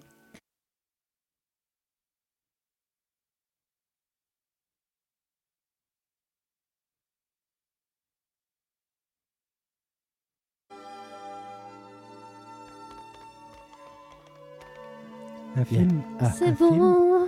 un film donc qui. Petit œil, qu'il y a de l'orage. euh, Voilà, c'est ça. Il y, a, il y a un peu d'orage ce soir. Et, euh, Oui, tu c'est- disais Oui, c'est un film complet. Pour moi, c'est justement la fin de, de- de- du western italien, quoi. Donc la western spaghetti. Et ça, je l'entends. Pour moi, ce côté, co- ce côté complet, moi, moi la réal, je la, moi, je la trouve euh, même dans ses poses images, dans ses accélérations, dans, ses, dans son côté forceur, en fait. C'était ça aussi le cinéma italien, quoi. Donc du coup, moi, je suis fan de ça. Donc c'est pour ça. C'est peut-être le passage justement à quelque chose de au chef-d'œuvre, à quelque chose de à consommer. Tu vois, il y a ce rapport un peu là, Mm. de, de- du, du- du caviar jusqu'à Il y a aussi cette dimension. Bah oui. Mais non, mais tu vois, C'est un peu ça. Et Bah je oui. pense que c'est ce qui me gêne un peu dans le film. Euh, autant on en a bouffé du Bon Spencer et Terence Hill et tout ça. Et euh, mais encore une fois, je dis ça, euh, tout ce que tu as expliqué dans l'histoire et tout, je le valide totalement. Et euh, je le digère vachement mieux. Mais à le regarder comme ça, euh, tac, je me remate euh, mon nom et personne. Waouh, j'étais là. C'est, euh, c'est, euh, ça m'a tout le temps gêné quoi. À chaque fois, ça me gêne. Mais pourquoi? Moi, c'est le seul, c'est le seul a Hill que je connaisse. hein. J'ai jamais regardé, euh, sinon. Euh, Non, Non. pas Non, grave. non, non, je connais Vraiment, pas. c'est pas grave. Pour de Ouais, vrai, Dieu en fait. Ah oui. il pourrait y avoir une nostalgie, mais en même temps, j'aime Bah, pas. vous avez l'air En fait, quand même Moi, j'aime pas. les super flics de Miami. Moi, ils m'ont toujours saoulé. Elle aimait pas, mais nous, on adorait. Ouais. Ils m'ont toujours saoulé avec ces trucs. Et c'est On pour les ça louait que tous, c'était une belle découverte, Ah en fait. De voir Terence Hill enfin dans un truc, mais ça m'a déconcerté. Il a fallu m'habituer pour me dire, ok, je le vois dans un autre rôle. En même temps, ça reste un peu Ah, mais dans les bien. rôles qu'il a pu faire, mais en même temps, putain, c'est trop C'était un peu les fonds quoi. de tiroir de Canal Plus aussi. Le dimanche à 18h, c'était beaucoup ces films-là. Et moi, c'est ce que familiaux. je films préférais. familiaux. et- J'adorais. et ils, en, ils en passaient beaucoup sur Canal dans, Mais dans les années 80. Justement, dans, le, dans, la, dans le, la thématique euh, Morricone, c'est là où on se dit il y a Morricone, mais il n'y a pas Léon. Et euh, c'est ça qui est génial. Mm. Dans tout ce qu'on se dit depuis tout à l'heure, euh, il n'y a pas Léon. Et euh, je pense que, parce qu'on parle de, de, de Morricone et qu'on a parlé une fois, bah voilà, c'est ça qui m'a gêné. C'est-à-dire que euh, c'est pas mesuré, c'est pas millimétré. Peut-être que ça ne travaille pas avec la musique. Euh, je pense qu'on aurait pu faire un, film encore beaucoup plus puissant, parce que je remets pas le casting ni rien, et encore moins l'histoire, que je trouve euh, hyper bien, quoi. Jusqu'à la fin où on s'attend pas du tout, on tombe dans le truc. Mais euh, voilà, voilà, ce qui m'a gêné, c'est toute la réal qui est, qui est, qui en plus a vraiment mal vieilli comparé à du Léon justement qui vieillit pas. Mais voilà, voilà, c'est le renvoi que ça m'a fait à, à revoir mon nom et personne. Et peut-être qu'on en vient euh, intrinsèquement à, à cette différence euh, de toute façon qu'on a au niveau du cinéma. Absolument. Je pense que moi, euh, au niveau émotionnel, si tu veux, je pense que c'est bien plus compliqué d'obtenir des, des, des, des sensations et des émotions positives, On de va revenir nostalgie. là-dessus. d'amour. Bah si, c'est quelque part, c'est ça le, le fond du problème. C'est-à-dire que pour moi, le rire, le positif et tout ça, euh, tu l'as dans ce film-là. Et Sergio Leone peut-être n'en était pas tellement capable que ça, alors que Ah, on Tonino à. Valéry en Mmh. était capable. Mmh. C'est-à-dire que, que si tu prends Il était une fois dans l'Ouest, il n'y a rien qui te fait rire dans Il était une Ouais, fois j'ai- dans l'Ouest. C'est souvent ton À argument. part Oui, peut-être chez Yann. revenir sur Nolan. On revient. Oui, mais c'est ça, on en revient au point Kubrick, quoi. Mm. C'est-à-dire que pour moi, si la, différence entre Kubrick... Ça va rentrer sur Wikipédia le point Kubrick. Mais c'est ça, tout à fait. Avec une photo de Hugo. C'est-à-dire que tu es capable de faire des trucs très solennels et très magistrales sur des trucs ultra sérieux avec, euh, avec euh, des avis euh, très pontifiants sur la, vie, la mort et tout ça.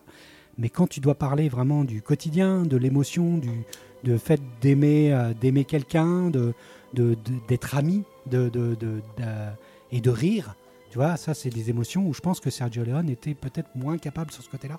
Et c'est peut-être la touche que moi j'aime beaucoup dans Mon nom et personne, c'est qu'il arrive à donner une amitié entre deux hommes, quoi. Et ça, il n'y a pas beaucoup Je sais ça pas, dans je suis pas, je suis pas trop d'accord parce que dans Il était une fois dans l'Ouest, je trouve que la relation Cheyenne et l'harmonica, elle est plus subtile. hein. Ça va, ça va par des, par des petites phrases, des petites punchlines, mais euh, puis voilà, c'est des cow-boys, je veux dire. euh, Ouais, ouais, mais moins justement- de place pour, euh, pour euh, Justement, cette pudeur-là, justement, euh, bah, au bout d'un moment, faut, faut, faut l'écorcher aussi, quoi. Faut, tu vois, faut essayer d'aller un peu plus au-delà de ça, parce que Ouais, moi j'aime bien quand c'est fin aussi, la quand vie- c'est. la vie de tous les jours, euh, je veux dire, euh, la communication, par exemple, entre, entre, entre des potes, entre des mecs, c'est toujours très On va finir par parler des nuits fauves. hein. Oh non On y viendra. Ça déjà, on, a divulgué viendra. le dossier. On y Ça viendra viendra plus tard. Enfin bon, voilà. En tout cas, c'est intéressant. Je veux dire, on atteint peut-être le point qui nous différencie sur, euh, sur le, le- le- le cinéma et sur ce que moi, j'ai j'ai plus de fascination quand tu arrives à, à toucher ce point-là, ce point de, de- voilà que, que- que certains vont dire bon sentiment, crémeux ou quelque chose comme ça, alors que moi, euh, plus je vieillis, plus je suis fasciné par ça. Quoi. Je veux Mm. dire, à- arriver à obtenir Mm. ça, ça me fascine plus aujourd'hui que des trucs opératiques qui vont te dire bon voilà, c'est la mort, la vie, je suis la vengeance, tu vas mourir, machin truc. Ou là, peut-être que c'est intemporel, mais quelque part, ça va pas très loin non plus euh, dans le dans le, le fond de la vie de tous les jours. Quoi. Mais bon. En tout cas, voilà, donc tu as combien de notes? À combien de chapeaux? Euh, Trois Trois chapeaux. ouais. 3 Oh, le mec incite. Haute forme, 3, pas moins Sûr? Sûr Fanny? Moi, je vais mettre trois chapeaux aussi. hein. 3 Parce que, parce forme. que Mon nom et personne, c'est c'est un bon film du dimanche soir. J'ai passé un super moment. Après, euh, voilà, je, je, j'irai pas- je peux pas aller plus loin. Maude? Moi, je suis sur trois chapeaux aussi. Trois chapeaux, haute forme. Parce que vraiment, c'est, euh, ça fait J'aurais tout fait. des- ça, fait J'aurais partie, J'aurais tout tenté. ça fait partie des vraiment, mais des Madeleines et que j'ai eu plaisir vraiment à redécouvrir. On en reparlera euh, 30 ans. encore une fois. Oh non. Oh, ce sel Mais On du en reparlera dans. Si on en parle encore. Du coup, a déjà je- du Oh, sel. on en parlera encore. Sois, Je serai là. sois-en sûr, sois-en sûr. Ce genre de film-là. un podcast que sur mon Ouais. personne. La vengeance. Sur les. Voilà. Bref. Bon, continuons. Sur l'histoire d'Ennio. Avec la fin de sa relation avec Sergio. En 1975, Sergio produit Un génie de s'associer une cloche. Euh, une adaptation lointaine des valseuses de Blier avec Miu Miu. Euh, Charlebois et Patrick McGowan. Ce sera un four total. En fait, le réalisateur, depuis des années, depuis les années 60, est obsédé par un livre qu'il veut adapter, The Hoods, de Harry Gray. Et ce sera un long combat de procès, de réécriture et de réécriture avant de le sortir en 1984. C'est Il était une fois en Amérique. Arrête. Moi, je pouvais pas. Je, je- on peut faire un aparté deux secondes, s'il vous plaît. pipi. Parce que j'ai l'impression qu'en fait, on aurait pu tellement tous choisir ce film. Faut qu'on en parle. Oui, oui, oui, oui, bien sûr, bien sûr. Et en fait, il est Personne n'a il osé est pas coup, sorti. parler. personne n'a osé. C'est ça. Et c'était une évidence. Mais en Je fait, crois que c'est personne n'aime le film, tout C'est comme simplement. un non, c'est- pour moi c'est comme un hors concours de Cannes, c'est comme un c'est Ah, en je fait pourrais- il est, je il pourrais est vous hors étonner sujet, sur ce film-là. Il est Mm. hors sujet quoi. On va beaucoup moins rigoler. on écoute. Sergio dit C'est moi ce film. Un film pareil, on ne peut le ré- réussir qu'avec la maturité, les cheveux blancs et pas mal de rides aux yeux. C'est le dédale de 45 ans de souvenirs de Noodles, malfrat juif du crime organisé. Ennio compose dessus depuis 1975. Parler de sa réception folle à Cannes dans sa version de 4 heures, il faut en parler du, du charcutage pour la version américaine, qui le remet en ordre chronologique et condamne le film, en même temps d'oublier de créditer Ennio, qui pourtant fait un de ses chefs-d'œuvre. Donc, what the fuck? Et Eh oui, aux États-Unis, ils ont oublié de mettre Ennio, qui ne va pas pouvoir incroyable. être nominé, nommé aux Oscars, puisqu'ils ont oublié de le mettre dedans. Mais Alors Ils étaient bourrés ou est qu'est-ce qui s'est passé C'est incroyable. Donc, il n'aura pas d'Oscar. On peut encore envoyer un film. courrier. euh, est-ce qu'on peut faire une On bordel peut peut-être recommandation, envoyer un courrier. On peut mettre un commentaire peut-être Et on signe un j'en ai rien à foutre. C'est vrai. Sérieux Putain, la Peut-être vache. passer par euh, Christophe ou Lambert. Mhm. En tout cas, bon, voilà. Moi, je, je pense que sa musique est plus un chef-d'œuvre que le film. Je lâche une bombe, je suis désolé. Je vais le noter ça. Note-le, on pourra en parler. film un jour. d'après Sergio Leone meurt en 1989, Non. épuisé d'une maladie cardiaque, en refusant la transplantation. Il travaillait sur les 900 jours de Leningrad avec le maestro. Il avait déjà une scène d'ouverture en plan séquence, complètement dingo, de la chambre de Shostakovich en train d'écrire, puis il traverse la fenêtre, il va à travers toute la ville de Leningrad, vers le champ de bataille, où il passe dans l'œil d'un sniper euh, russe, puis traverse tout le champ de bataille à travers 400 tanks.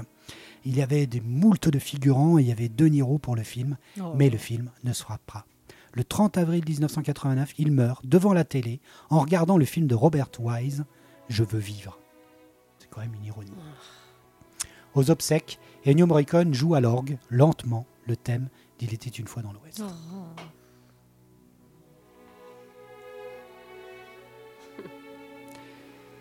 Voilà, c'était la relation entre Ennio et Sergio. Revenons maintenant à la période française du maestro, qui va être de 1968 à 1985. Il va surtout travailler avec Henri Verneuil, mon chouchou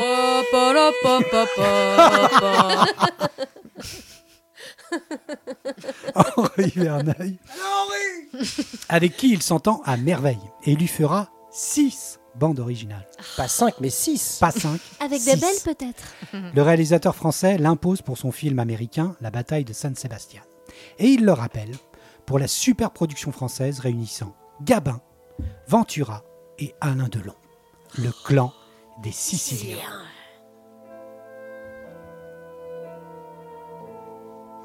Ennio compose une telle merveille avec de la guimbarde, et de l'orgue que même Dalida la reprend en chanson.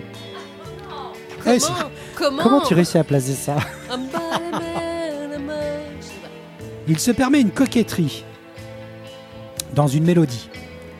Il reprend le mot Bach, comme Jean-Sébastien Bach, qui fait B-A-C-H, soit Si bémol, La, Do, Si bécard.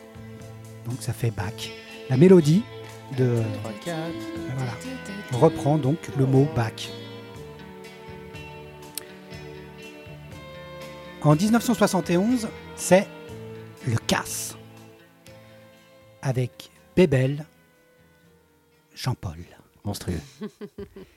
Et Morricone s'amuse avec des bruits de bouche trafiqués, un rythme de battement de cœur.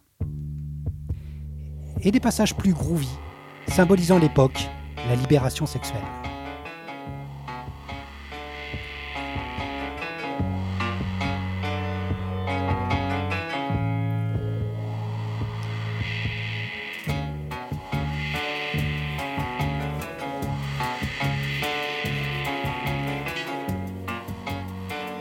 En 1973, la guitare wah-wah l'inspire pour le film Le Serpent, toujours d'Henri Verneuil.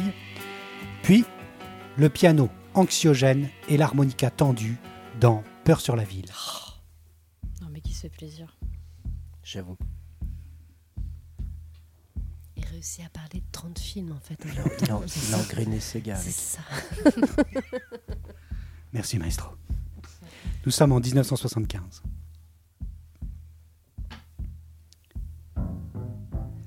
Un piano anxiogène.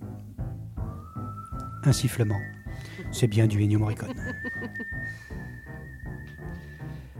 On voit avec ce film une tendance, une sorte de, petit motif qui va revenir assez souvent chez euh, Morricone. C'est quand il fait des scènes d'action sur des toits, qu'on a dans Peur sur la ville donc, il aime bien rajouter de l'accordéon. On va pouvoir le revoir dans euh, certains films, je vous en parlerai plus tard. L'accordéon, notamment. Enfin, Verneuil et Ennio feront également I comme Icare, inspiré de l'assassinat de Kennedy, où la musique associe une machine à écrire et du clavecin. Dans les années 90, les deux hommes devaient retravailler ensemble sur les deux films autobiographiques du réalisateur Henri Verneuil, donc qui s'appelait Meyerling et euh, Rue Paradis, il me semble. Mais Ennio, lors de la présentation, s'endort. Ils ne se reparleront plus. Oui, il était vieux aussi. C'est peut-être. Il commençait déjà un peu vieux. On peut également parler de sa collaboration avec Yves Boisset sur le film L'Attentat en 1971, avec une musique très expérimentale, ou avec Espion, lève-toi, en 1982, où Morricone met en avant la batterie et le son qu'il va prendre directement du funiculaire de la ville de Zurich. Très très bien ce film d'ailleurs. Avec Lino. Un film d'espionnage avec Lino Ventura. Et euh, c'est pas Robert, c'est Kremer. Bruno Bruno. Bruno Kramer.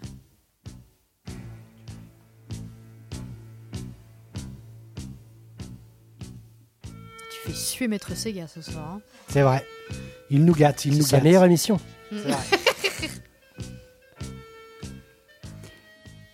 Nous pouvons citer aussi les remarquables euh, musiques de cette période française comme La banquière en 1980, où les magnifiques mélodies du maestro épousent la beauté de Romy Schneider.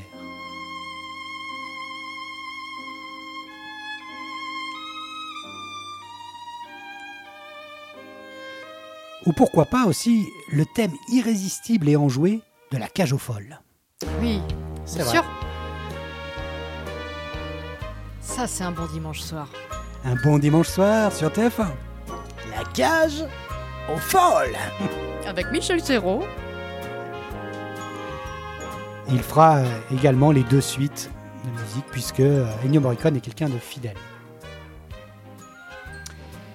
Parlons aussi de cette musique, celle de la bande originale du Ruffian. 1983.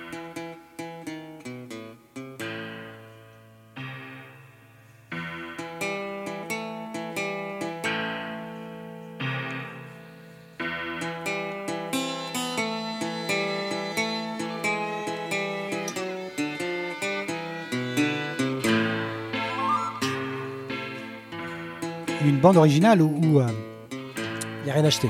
où Ennio Morricone excelle, s'auto-parodie, s'auto-cite, en fait, euh, puisqu'il y a une musique qui est très teintée de western, et ne va pas hésiter à utiliser non pas une fois, non pas deux fois, trois fois, mais sept fois l'harmonica par un système de multipistes qu'Ennio Morricone kiffe à mort, donc pour donner un effet de puissance à l'harmonica assez fou dans la musique du Ruffian avec Lino Ventura et Bernard Giraudot. Giraudot. Et Claudia. Et Claudia Cardinal, tout à fait. La, voilà, la belle Claudia. Je sais plus comment elle s'appelle d'ailleurs dans le film. La baronne. La baronne. En 1983, là, il s'adonne, à la basse, la basse slappée dans le marginal. Putain. Écoutez cette, ce slap, ce coup de basse. C'est déjà ce que tu disais quand t'avais 15 ans. Écoute la basse. C'est funky, c'est funky.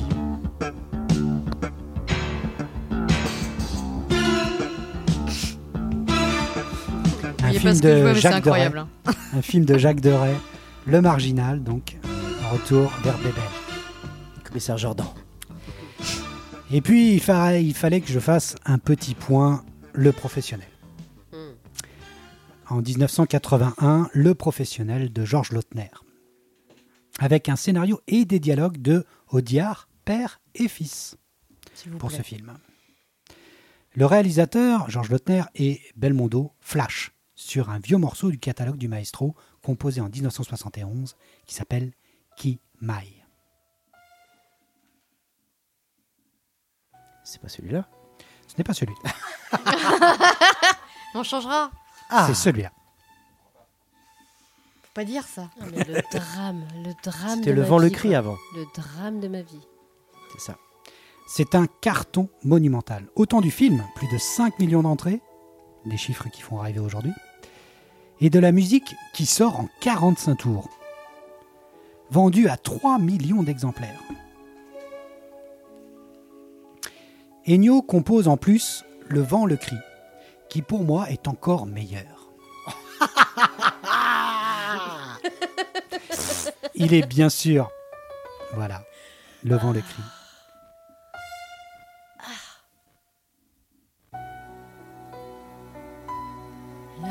montée de violon.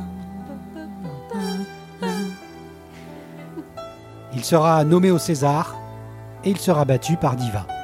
Ah, Ah bah, bah oui, mais en même temps. Et Et voilà. hyper content. Il y a de l'anti-Benex. Mais le maestro n'est plus vraiment en Europe. Sa période américaine prend son apogée. C'est en 1977 qu'il fait son entrée fracassante aux États-Unis avec ses compositions pour L'Exorciste 2 de John Boorman, avec de la musique tribale et liturgique, mais surtout avec sa belle symphonie pour Orca, un film dans la vague de, Dents de la Mer, mais avec un épaulard Oh là là. réputé mangeur Traumatisme. de requins. Ça, c'est d'une telle beauté. C'est toute- Non, mais toute cette, Traumatisme. T'as un cette bande originale. Ah ouais, Un petit Orca. crush sur Orca. Orca. Jamais je ne très, re-regarderai très ce beau. Avec film. euh, Dumbledore d'ailleurs euh, qui joue dedans, non, il me semble. Richard Harris, tout à fait. Et Charlotte Rampling. Incroyable. Oh là là. Plus jamais. C'est vrai que c'est beau. Bah oui, c'est beau. S'ensuit une belle collaboration avec le jeune réalisateur Terrence Malick sur Les Moissons du Ciel en 1978. Qu'on embrasse. Ah bah Puisque est- Ennio Morricone n'hésite pas à donner aussi ses compositions pour des jeunes réalisateurs. On le verra tout à l'heure, mais là, un jeune Terrence Malick, il donne là aussi une très très belle composition pour un film compliqué.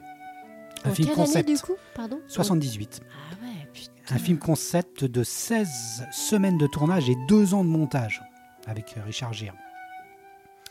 Et où la musique occupe une place primordiale dans des mélodies mélancoliques en crescendo qu'Ennio adorait jouer en live.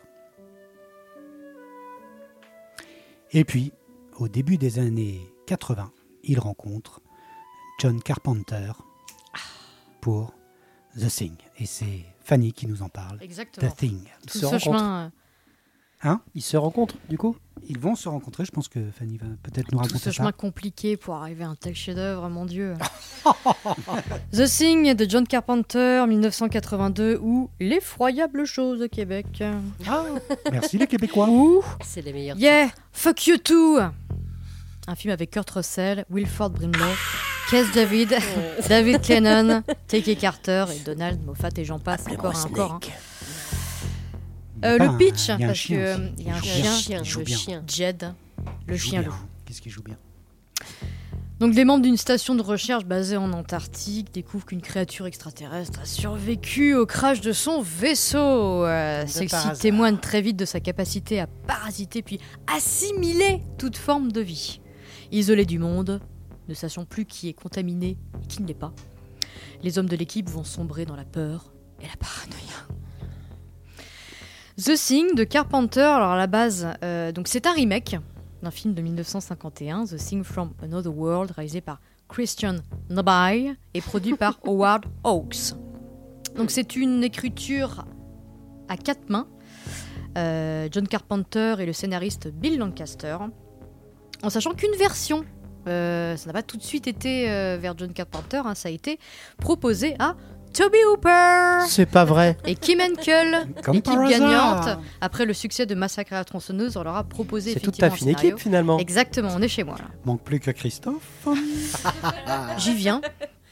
Donc euh, ça se fera pas en fait avec Toby Hopper parce que ça ne marche pas, ça ne fonctionne pas, ils veulent que ce soit sous l'eau, c'est très compliqué donc ça ne se fera pas. Euh, J'ai envie de dire heureusement après cinq versions de scénario, ça arrive dans les mains de John Carpenter. Euh, dans le cast, alors il faut savoir que Kurt Russell c'est le dernier à être casté. Euh, c'est étonnant parce Mais que comment Quel et oui, c'est- c'est c'est étonnant dans le sens où on pourrait se dire que euh, John Carpenter et Kurt Russell sont, sont cul et chemise. Il va, le- il va le garder par la suite. Il va le garder par la suite. Alors, euh, il explique. C'est marrant parce que i- on peut croire qu'ils ont une relation assez euh, Fusionnel. fusionnelle, on va dire. Pas vraiment, mais bon. Mais en fait, John Carpenter l'explique en disant que euh, voilà, Kurt Russell est, est plutôt fiable et il se plaindra pas trop des, conti- des conditions de, de tournage, quoi. Voilà. Il l'explique un petit peu comme ça. Bon, c'est pas Ce forcément vrai, le plein de sentiments. Oui, c'est vrai. Ça va s'avérer vrai de pour tout le temps. coup. Effectivement. Donc le tournage débute en 81 à Juneau au départ, euh, capitale de l'Est de l'Alaska pour environ deux semaines. Mais ensuite, ça va être un petit peu compliqué. Ils vont se déplacer par la suite à Stewart, euh, au Canada, où là, euh, durant l'été, ils vont construire la structure euh, voilà, qu'on connaît dans le La film, base. pour ensuite tourner en hiver. Il faut savoir qu'ils ont beaucoup beaucoup tourné en studio aussi à Los Angeles. À Los Angeles pendant un été où il faisait 35 degrés dehors et à l'intérieur faisait moins 2. Donc c'était des, con- des conditions de tournage un peu particulières. Euh, et puis au début, il n'était pas foufou Carpenter, c'est-à-dire qu'il alors, bon, il envisageait un film euh, très masculin, hein, parce qu'il faut savoir que dans les mecs il y avait deux, trois femmes. Là, il voyait plus un cast euh, masculin pour le coup. Il trouvait que ça marcherait mieux, que ça s'est moins vu. Je suis plutôt d'accord d'ailleurs avec ça. Euh, du coup, il va faire un film entièrement masculin. Et au début, c'est plus une succession de scènes où euh, voilà, les mecs restent debout, à discuter, à être beaucoup dans la paranoïa, etc. Ça lui plaît pas trop. Donc, euh, il lui faut plutôt un, un univers. il lui faut un, piège. En fait, il lui faut un huis clos quelque part. Donc, c'est pour ça qu'ils s'exodent tous à Stewart au Canada. On va retrouver mon grand geek chevelu préféré, Rob Bottin. Oh mon le Dieu, voici, Rob grosse Bottin. bottine. Et il a Rob quel âge Bottin. Il a quel âge Il a l'époque 21 ans à l'époque. 21 ans, putain. 21 ans, euh, il a fait ses preuves dans euh, Hurlevent à l'époque, mais euh, il faut savoir que Carpenter craque sur lui avant. Alors, craque sur lui, c'est un bien grand mot. Rob Bottin fait quand même un petit peu de forçage, hein. faut dire qu'il est très très fan de Carpenter et il a très très envie de travailler avec lui. hein. Et surtout, il demande à Carpenter d'avoir carte blanche là-dessus. et il a carte blanche. Alors, il faut savoir que Rob Bottin euh, va se tuer à la tâche. hein. Ça va être, euh, il va rendre la créature extraterrestre plus visible que les premiers souhaits de Carpenter, qui voulaient que ce soit un peu plus dans, euh, dans l'ombre, quelque chose de plus, de plus suggéré. Ça va être, Et là, Rob Bottin va arriver avec ses gros sabots et demander carte blanche à John Carpenter. Donc, Carpenter avait plus une vision, je disais, un peu euh, suggérée de la créature, fantomatique, et puis une unique créature surtout. Hein. Il voulait pas non plus qu'on dépense des fortunes là-dedans. hein. Euh, c'est comme ça que Bottine a suggéré qu'effectivement la créature change constamment, donc capable de prendre n'importe quelle forme, de prendre euh, n'importe quelle forme humaine. Ça c'est très important. hein. Euh, Il y, a eu- il y a eu un vrai brainstorming autour de ça. hein. Tous les acteurs se sont, euh, se sont, se sont, euh, se sont réunis pour en parler, pour savoir bah, c'est quoi exactement cette chose? Comment, comment, comment on sait qu'elle est assimilée? Comment on sait que, que qui est qui? Est-ce qu'il y a des choses, des signes euh, précurseurs, des euh, cette musique. Bref, l'équipe décide que quiconque assimilé par la, par, le- par, par la créature est une imitation parfaite. Donc on ne sait absolument pas qui est qui. Et ça, ça va être fondamental dans le scénario de, de Carpenter. David Claynon affirme que cela n'a pas d'importance puisque tout le monde agit, ressemble et a la même odeur qu'avant l'assimilation. Je trouve que c'est une bonne conclusion à cette espèce de brainstorming juste avant le tournage. Euh, donc euh, Bottine, qui est âgé de 21 ans à l'époque, se tue à la tâche littéralement. C'est-à-dire qu'il vit dans les studios, euh, il n'a pas de jour dedans. de congé, il dort dedans. euh, à la fin du, du tournage, il est hospitalisé. hein, pneumonie, ulcère, hémorragie. Allez, allez. Ça dégage, ça a fait son taf.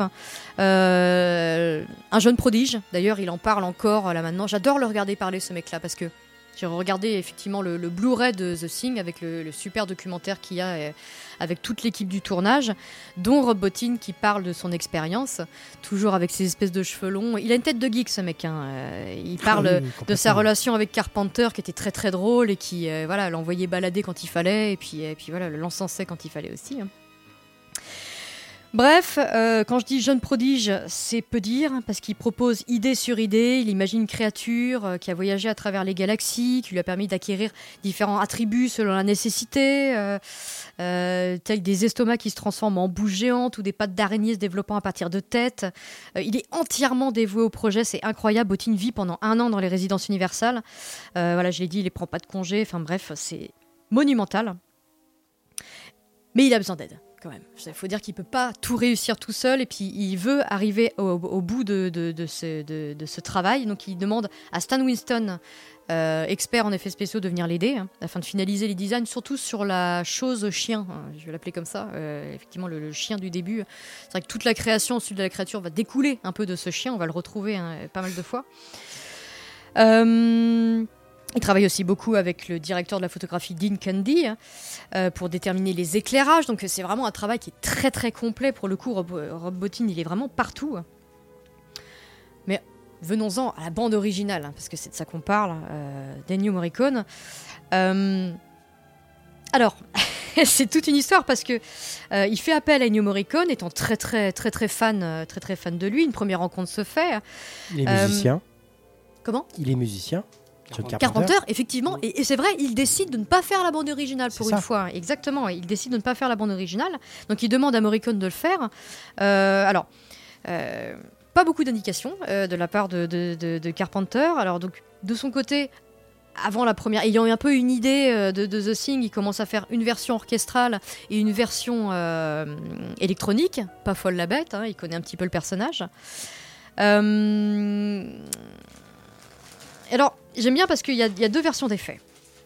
Carpenter, en parle, du coup, de Morricone, disant Morricone a fait toutes les orchestrations et a enregistré pour moi 20 minutes de musique que je pouvais utiliser où je le souhaitais, mais sans voir aucune image du film. J'ai monté sa musique au film et je me suis rendu compte qu'il y a des endroits, en particulier des moments de tension, lorsque desquels sa musique n'avait pas fonctionné. Et je me suis enfui et j'ai enregistré en secret quelques morceaux en 2-3 jours. Mes morceaux étaient des morceaux électroniques très basiques, presque des tonalités.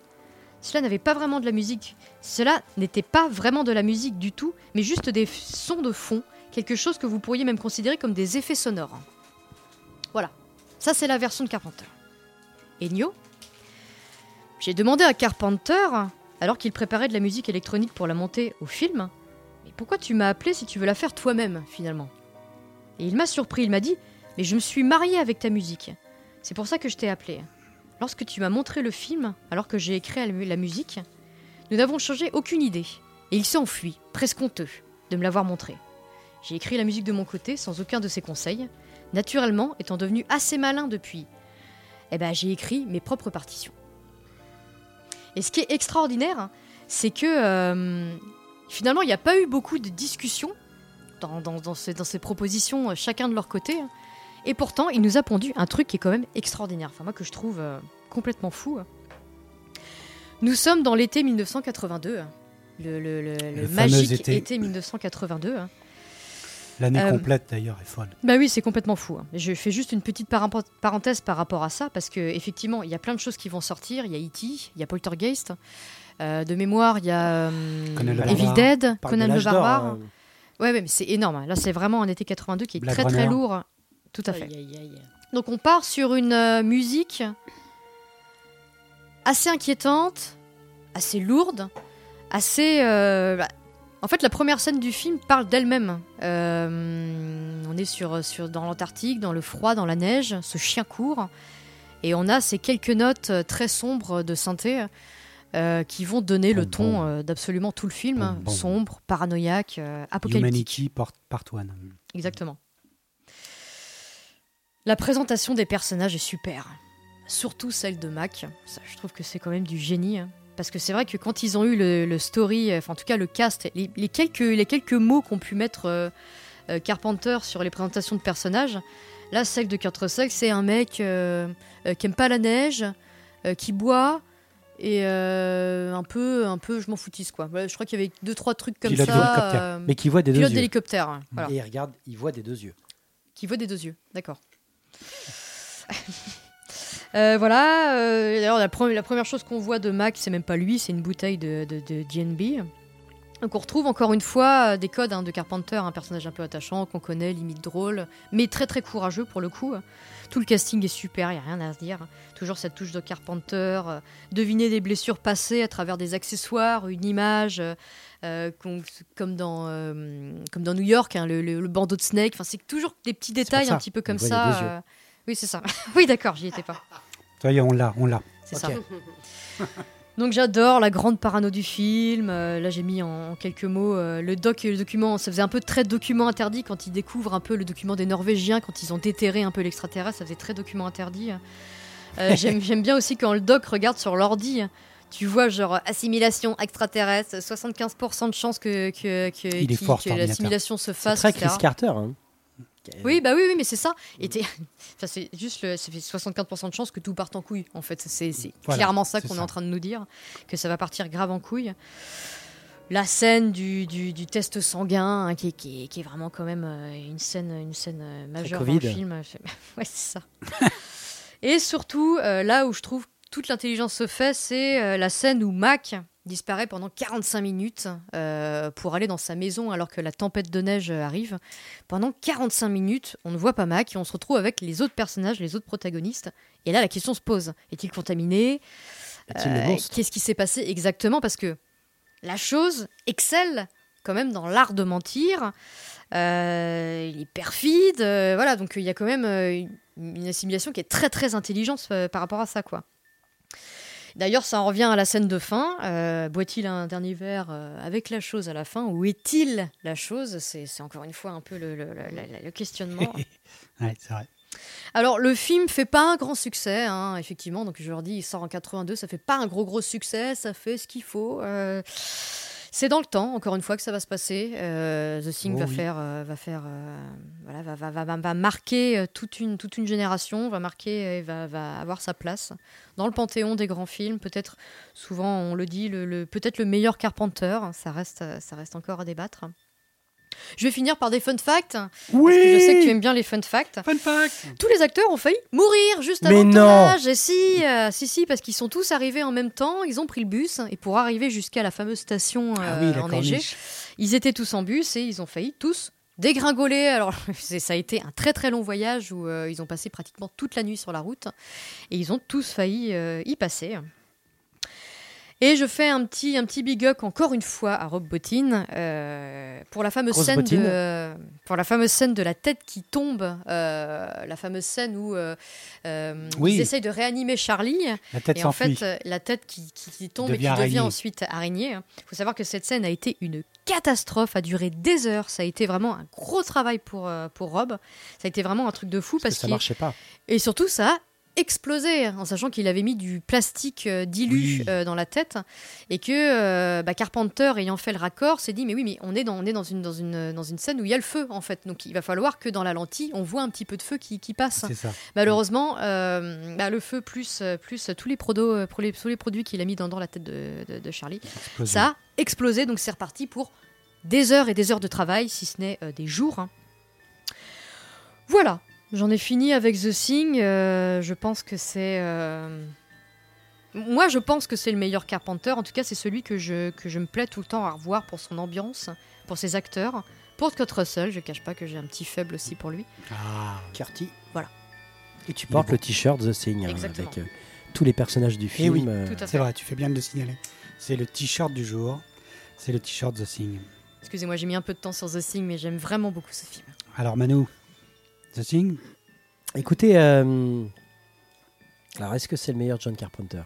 Je sais pas, mais en tout cas, c'est un des plus réussis, un des, des cinq meilleurs, je pense. Euh, c'est un de celui qui que j'aime regarder. J'adore la réal. En plus, la, la, la, la version euh, renettoyée, res- restaurée là, Ah, en Blu-ray, elle est incroyable, Ouais. incroyable. La première scène avec l'hélicoptère et le chien, Ah ouais. c'est une folie. On a l'impression Mhm. que ça a été tourné euh, la semaine dernière. C'est incroyable. Mm. Euh, c'est pas forcément effectivement le, le- le film où je me suis arrêté sur la musique. C'est assez euh, curieux, même si la musique elle est euh, prenante et tout ça. Euh, par contre, ouais, le film est, le film est incroyable. euh, J'avais envie de parler de Carpenter. voilà, mais je, je doute. Il y a tout le temps un petit piège. Euh, on va pas reparler de Titanic et tout ça. Oh Mais euh, non, non, très très grand film. euh, sur la séquence Morricone, effectivement, voilà, interrogation. Mais le film est, euh, forcément a inspiré tellement de films et, euh, et encore très très bon et n'a pas vieilli. hein.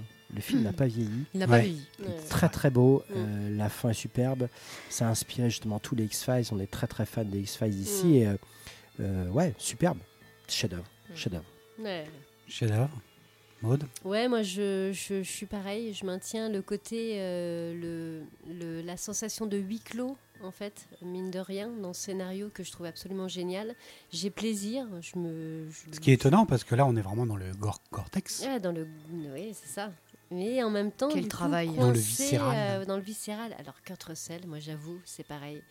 Il fait partie de mon harem, Oh. euh, plus, plus, plus euh, de, de héros. euh, c'est Jack Burton, Appelez-moi quoi. Snake. Non, c'est Jack Burton avant tout. C'est pas le même genre Mark. de héros. McCready. Mais c'est vrai que c'est marrant, je l'assimile pas forcément. C'est marrant, hein, cette musique d'Ennio Morricone. C'est, euh, Du coup, je l'ai redécouvert en réécoutant et en ayant une autre oreille.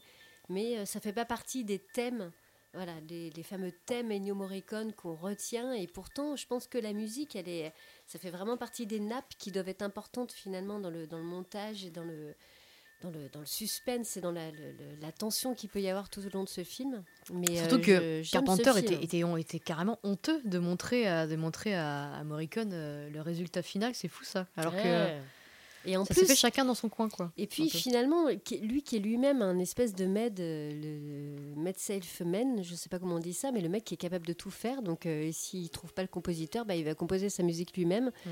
Donc il a eu cette capacité dans tellement de films, c'est redoutable commence avec la sa petite touch, qu'il a pu poser. Le film démarre. Ouais, dis, euh, on- on, Carpenter, est bien dans du Carpenter, la quoi. Il n'y a pas de euh, souci, on voilà ce est vraiment là-dedans, quoi. Et c'est vrai que je l'assimile moins à du Ennio Morricone, mais du coup, c'était hyper intéressant d'avoir ton choix. Ce qui est vraiment une montée dire, en si, puissance. On hein, pose en Ennio Morricone dans parce la musique finalement et, euh, et le son, même si c'est que des nappes, Mm. et en fait elle est tout aussi importante et c'est elle va faire, euh, elle va participer à la montée crescendo de cette espèce de tension, de se dire putain, on en arrive en plus à un dénouement que je trouve très moderne aussi pour l'époque. Carrément. Ils osent arriver à cette fin là où euh, je trouve ça très très efficace. Une fin- même encore maintenant, Une fin qui a été, euh, qui a été très très très très critiquée parce que il oui. y avait un en gentil alien, autre, qui est- ouais. oui, genre un gentil alien qui était arrivé en 82 qui s'appelait E.T.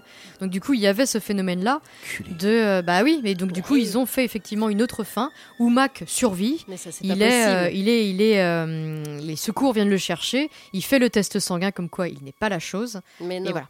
Mais là, non. Là, Ah c'est oui. pas possible. Mais ça montre justement toute la, tout ce qu'on pourrait croire d'Ennio Morricone qui fait Mm. que du Ennio Morricone. Et c'est faux. La Mais en preuve fait, là, Non, là, c'est il a une surprenant. plasticité, une capacité à Mm. s'adapter à, à un cinéma et à, et à- intéressante. et à respecter le travail du, du- du réalisateur Mm. euh, donc dans, dans The Thing. Euh, The Thing est le sixième film de, de John Carpenter et il annonce un peu euh, ce qui va être un peu sa trilogie de fin du monde en fait, Apocalyptique. puisqu'il y a The Thing, euh, il y a Mm. euh, Invasion Los Angeles, C'est une raison ensuite, de prod en plus. hein. Puis ensuite euh, C'était pour l'entre la folie. C'était pour un, dire un fuck à la prod en disant Ok, fin du monde, je me casse. euh, Un peu, il y avait un peu de ça, mais pas encore là. Là, il était très content d'avoir un studio. surtout. Il était très content d'avoir un studio à ce moment-là pour, pour The Thing. Alors moi, le débat sur euh, sur E.T. est sorti euh, quoi dix jours avant. Euh, je suis pas trop trop fan. Je pense qu'à mon avis, les deux films ne s'adressent pas au même public et euh, le, le public d'E.T. n'irait pas n'irait pas aller ah, mais voir. tu aimes euh, E.T., donc on va pas revenir sur le débat. façon. non, non, mais je pense que c'est. euh, je pense que John Carpenter le porte vraiment dans son cœur et j'ai du mal à comprendre complètement parce qu'à mon avis, les deux films ne s'adressent pas au même Bien public. sûr. Bah oui, Pas du tout, quoi. hein. Enfin, je veux dire, je vois pas des, des familles aller voir The Thing, quoi. C'est impossible. On était quand même déjà dans un film quand même typé euh, série B. Euh, c'est enfin, pas série B, mais. euh, Il avait dire, très peur de ça. Oui, voilà. ouais. C'est plus qu'une série B. Et attention, euh, voilà, moi déjà, euh, voilà, je vous le dis d'office, moi pour moi c'est quatre chapeaux, c'est un chef-d'œuvre, c'est euh, incontestable. The Thing est, est un film euh, trop important dans la pop culture. Euh, y, a, il y a plein de choses dans le film. Euh, moi, j'adore déjà le fait, la présentation, t'en parlais du personnage de McCready, qui, euh, qui non seulement vont à sa bouteille de whisky, mais euh, joue aux échecs. Et on sait déjà, c'est une sorte de de- de- de- de- d'effet proleptique, donc d'annonce de la fin, euh, de, de- de ce qui va se passer à la fin. C'est-à-dire Mm. que bah, il perd contre, contre plus intelligent que lui, donc il détruit tout. Mm. Là, qui détruit tout avec sa bouteille de whisky, euh, en mettant carrément le, le whisky dans l'ordinateur. C'est Jack Bad Boy. Burton, c'est mais oui, C'est mais Bad Boy. Il va faire ça. exactement la même chose avec la base. À la fin, il va Oui. tout détruire pour sauver l'humanité. Et Moi, c'est les prémices de Alien. Mais il en parle beaucoup. Dayan. Oui. Il en parle beaucoup. bah, il y a- il y a- Oui, oui, oui. il y a quelque chose de très lié, hein, Mm. de très lié dans les, dans les Vraiment deux. Alien. dans les deux. euh, en tout cas, et puis euh, il y a aussi euh, une métaphore euh, qui, est, euh, qui, est, qui est assez forte dans le film. C'est vrai qu'on pouvait croire qu'en 1951, on était sur une métaphore de la guerre froide. C'est-à-dire que parmi les membres, la chose, c'est un peu le russe. Voilà, c'est les soviétiques, quelque part, ah, t'es communiste. Donc les communistes euh, entrent à l'intérieur et puis te bouffent le crâne. Et puis on n'a plus aucune confiance en C'est ce qu'on a vécu aussi. hein. On a vécu la guerre froide. Mais j'aime pas trop cette lecture et j'aime bien que le film aille au-delà de ça. C'est-à-dire qu'il y a une perte de confiance. Et quand Oui. on voit la société américaine Voilà. aujourd'hui, qui est complètement scindée en deux entre les Trumpistes euh, du fin fond des rednecks américains et puis euh, les gens de la côte qui sont euh, plus euh, Obama. Obama compatibles. et, et- et on voit qu'il y a une société qui est scindée en deux et en qui on n'a plus du tout confiance. Mm. Et je pense que ce film est ultra actuel encore aujourd'hui, puisqu'il y a une perte du collectif, puisqu'on Oui. ne se fait pas confiance. Mm. Donc on s'isole, on se replie, et puis à la fin, la société, euh, voilà, elle, elle est détruite. Quoi. Il il le dit d'ailleurs, il dit que c'est un film apocalyptique, métaphorique sur la contamination, le sida, hein, forcément, euh, voilà, on, en- on en vient, c'était, c'était aussi d'actualité, sur la confiance, savoir à qui faire confiance. Effectivement, il, il le dit lui-même, euh, Carpenter, en finissant le fameux documentaire sur le, sur le Blu-ray, euh, et ça renferme un tas de vérités pour lui, The Thing. euh, Ben oui, tout à vrai. fait. C'est pour ça que le film va au-delà, bien au-delà de la guerre froide. Et c'est ce que j'aime beaucoup dans, dans- ce film. Mm. Et puis il y a aussi, euh, tu l'as dit, mais il y a quand même aussi un petit ajout de Stan Winston qui vient, qui vient aider sur le tournage pour, euh, pour certains maquillages. Qui viennent faire leur signature, c'est comme ça qu'il le dit, genre, euh, on vient juste euh, poser notre signature, nous on sait faire ça, quoi. Ça, Voilà. c'est comme ça qu'il Et puis il y a aussi le Whitlock aussi, je sais pas si tu as vu, le, Oui, le mec Whitlock les caches qui a de fait les caches de, Ah, la de gouache. Spiel- de Hitchcock extraordinaire. sur les oiseaux notamment, et qui va faire les caches sur Ah euh, ouais, le les- scènes du euh, vaisseau, le vaisseau euh, qui est enneigé. euh, donc, euh, magnifique, ça aussi, c'est des effets visuels qui fonctionnent beau. terriblement Qui bien fonctionne encore aujourd'hui.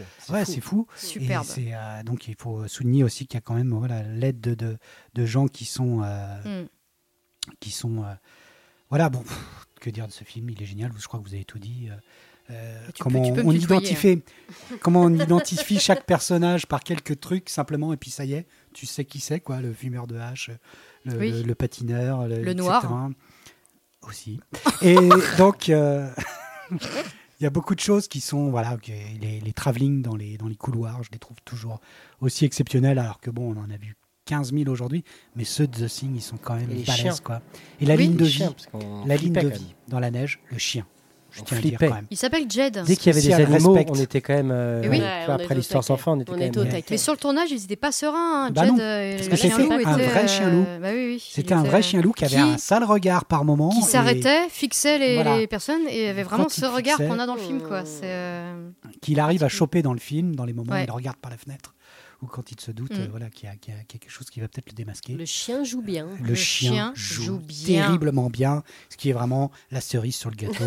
Quatre chapeaux pour moi, chapeau bas. Vous en êtes à combien, vous, les S'il amis vous plaît. Eh bien, ça sera quatre chapeaux pour moi également. Ok. Ah, Moi, je vais être à. Aïe, aïe, aïe, aïe. C'est Ça fait dans son froc. Non, non, on n'a pas de film d'horreur. Moi, hein, je vais être à trois chapeaux. Ah, moi, je dis ça, je dis rien. Trois chapeaux. Trois chapeaux. Trois chapeaux. ah, Bien, merde. mais alors vraiment avec, euh, avec beaucoup de. Encore une fois, ça a été un vrai. C'est t'en plaisir de vouloir pendant re- 10 Mais émissions. non, hein. Alors, on peut reparler des autres émissions avant, s'il vous plaît. On peut reparler d'histoires vraies, il n'y a pas de souci. Moi, je veux bien en parler. vraie Non, non, c'est vraiment avec, euh, avec euh, tout le plaisir. Et je sais que c'est un film récurrent que je peux re- regarder euh, souvent. Quel film majeur. Euh, mais euh, voilà, c'est c'est pas. Non, bah, Robotine a fait une pneumonie C'est à c'est pas grave. Euh, c'est pas forcément mon cinéma, même si je surkiffe encore une fois le, le- le côté huis clos. Le... Là, je me suis repris en pleine tête en me disant putain, ce truc n'a pas vieilli. Du... Je le reprends en pleine tête et je le La scène de la cage thoracique plaisir. avec des dents, elle est Il y a Oh plein de là. trucs, il y a plein de scènes en fait, plein de scènes jusqu'à la fin qui, que, que je trouve absolument génial. Mais voilà, j'y mets trois chapeaux. Ça s'arrête là, quoi. euh, trois chapeaux, ouais. Mais avec tout le respect euh, à Jack Plisken. Pourquoi tu mets pas la, la quatrième? Ben, parce que il y a un truc encore qui est, euh, bah c'est pas de l'ordre du chef-d'œuvre pour moi quoi. Oh là là là là. Ah, je suis désolée. Au Ah, suis niveau désolée. de, de ce que ça, au niveau de ce que ça dit ou de, Ouais, ça. de ce que comment ça joue Du fond de, de ce que ça veut, de ce que ça me mouvoie, c'est pas forcément moi le, le, le surkiff que j'ai dans le cinéma. Donc même si je reconnais euh, le- tout le scénar, tout le l'ambiance, euh, le- même finalement la musique, comme je disais tout à l'heure, qui, qui euh, finalement est, est hyper bien, enfin l'ambiance même du film. Mais voilà, c'est ça fait pas partie de mes, euh, mes quatre chapeaux, euh, mes D'accord. quatre chapeaux quoi. Mais C'est pas grave, c'est juste quoi ton sans film, spoiler, au niveau de John Carpenter, il peut y avoir des John Carpenter qui ont quatre chapeaux pour Ah toi. oui. D'accord, ok. Ah oui. Ok. Ok, ok. Ouais. Bon, Euh, d'accord. Genre vampire ou. On en reparlera. Ah, On en reparlera. Vampire, il est pas si J'en étais sûre J'en étais sûre Il est pas si J'en étais sûre. Il va falloir qu'on parle de John Carpenter. Oui, ah bah oui. Ouais. Par contre, Ouais. c'est absolument Big génial. John, euh, Big John reviendra. génial d'avoir, euh, par contre, soulevé John Carpenter et Ennio Morricone et qui Mais je démontre, suis en fait, géniale. à quel point, à quel point justement Ennio Morricone tout d'un coup est venu mettre de la musique à un endroit où oui. peut-être on n'attendait pas du tout. Il fallait en parler, et je qui pense. démontre Euh, aussi le panel euh, de possibilités et de composition et d'adaptation du coup à un nouveau Hmm. genre et qui est absolument génial. Mais euh, pardon, Encore des yeux bleus. pas- Eh bien, The Thing passera à une étoile. À une étoile de la vidéothèque. Eh bien, c'est parti, continuons. Finissons sur la période américaine. Euh, suite euh, de la période américaine avec l'improbable Calidor en 1985. Je vous renvoie à notre podcast sur Spécial Schwarzenegger, Arnie. puisqu'on a parlé de Calidor. La musique était euh, d'Ennio Morricone, donc Ennio Morricone, Schwarzenegger Ah ouais. le duo incroyable. Euh, donc où là, il va faire une veine musique euh, médiévalo sacrée dans un film malade des années 80. On en a parlé hein, puisque à la base le film était euh, c'était une héroïne Mm. qui était jouée par Brigitte Nielsen, mais euh, vendue en Europe avec euh, Arnold Schwarzenegger en héros, alors que euh, n'est que secondaire dans l'histoire. Bon, bref, eu toute une époque formidable. En 1986, le maestro livre un, une de ses plus belles musiques pour le réalisateur anglais Roland Joffé qui avait fait la déchirure et qui gagnera la Palme d'Or pour Mission.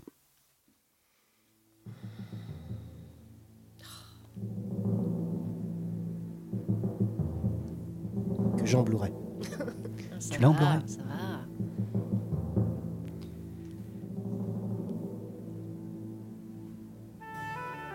Avec Jeremy Irons et Robert De Niro, Ma petite caille. une fresque grandiose sur la christianisation tragique par les jésuites au XVIIIe siècle de l'Amérique du Sud.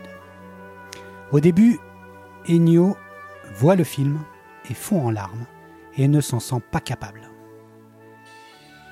Il dira que c'est finalement Dieu qui lui dictera sa composition. Un dialogue entre la musique liturgique en chœur et des percussions amérindiennes et bien sûr la flûte de pan. Un morceau fatal est au centre du disque d'un jeune garçon, seul avec sa voix mal assurée, chantant Miserere. Il va mobiliser 90 choristes et 80 musiciens. Il le veut une musique de rédemption et aussi un rêve de réconciliation entre les peuples. Et qui ouvre la porte à de nouvelles possibilités dans la world music. Voire peut-être Lambarena, qui quelque part s'inspire un peu de cette musique de film Peter Gabriel. voilà, ou Peter Gabriel, mélangeant des musiques euh, liturgiques chrétiennes avec de la musique euh, ou de la musique classique avec de la musique africaine ou, ou, euh, ou amé- ou sud-américaine. Morricone a tout donné et sera colère, inconsolable, quand l'Oscar lui échappera encore à nouveau face à Autour de minuit de Bertrand Tavernier, qui pourtant dans cette BO ne comporte aucune réelle composition originale. En 1986. Il sera vénère, hein, je vous préviens. Hmm. Il ne faudra pas lui parler de mission. Citons plus rapidement de ci de là d'autres œuvres marquantes comme Frantic en 1988 Roman. de Roman Polanski, Chef-d'œuvre. J'adore cette musique, j'adore Ah ce ouais, film. C'est un des premiers films que j'ai montré à ma femme. Et on place sa placé ma femme. On place sa femme. dont la jolie musique de titre est très à la bébelle, Mm. jusqu'au son d'accordéon que l'on retrouve sur une scène de toi. Mais oui Tiens. Je te l'avais dit tout à l'heure. Encore ce motif. Et puis de très très jolies échappées vers le jazz, puisque Paris reste quand même pour beaucoup la ville du jazz.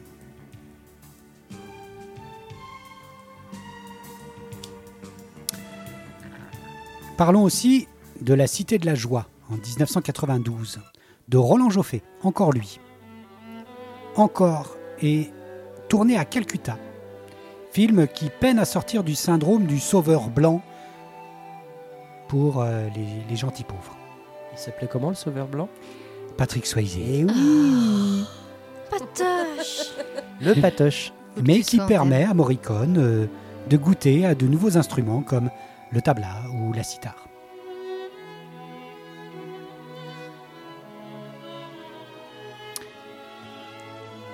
Remarquons aussi dans la ligne de mire de Wolfgang Petersen qui marque les retrouvailles avec Clint Eastwood Excellent film. dans de la musique d'action efficace. J'aimais bien moi, Wolfgang Petersen. Wolfgang Petersen Celui qui a fait l'histoire sans fin, non C'est lui? Hein? L'histoire sans fin, c'est lui? Oui. Ouais, c'est ça. Et c'est lui qui a, qui a tout gâté avec euh, Congo et Mais c'est Alerte. ça, c'est ça. Alerte. Alerte. Poséidon aussi. Alerte au Poséidon. Qu'est-ce qui s'est passé? Citons aussi cette improbable collaboration avec Oliver Stone sur U-Turn, avec des touches western au bulldozer à base d'harmonica. U-Turn, avec euh, Sean Penn et Jennifer Lopez, il me semble. Ouais. Flûte de pan. Flûte de pan, évidemment. et New Morricone. Petit commentaire. Les dernières bien, compositions pour le cinéma ricain seront pour Quentin Tarantino, avec qui le maestro avait une relation compliquée. Il n'aime pas la musique de film de jukebox de Quentin et la non violence de ses films. Euh, quand Ennio aurait peut-être dû revoir The Thing, il était une fois dans l'Ouest ou il était une fois en Amérique. Bon, bref, on Rien est un peu paumé, c'est pas grave. La violence, il y en avait déjà, euh, Ennio, mais bon. bref. Tarantino emprunte des morceaux au maître depuis Kill Bill. Incroyable. Et c'est pour les huit salopards que Morricone lui fait une BO originale. Incroyable. Il y gagnera, merci Quentin, son premier véritable Oscar en 2016. Une musique hypnotique avec des passages de mélodies enfantines à l'argento, une trompette mélancolique à la Sergio Leone. Incroyable. Ennio lui offre tout. Il a eu cette chance-là. Tarantino rajoute quelques musiques rejetées de The Thing et un morceau de White Straps qui irritera un petit peu le maestro.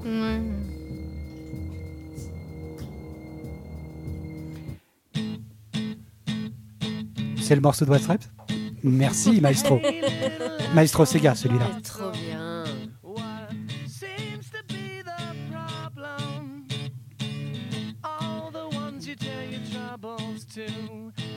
Revenons maintenant en 1988. Ah. Ennio va perdre Sergio.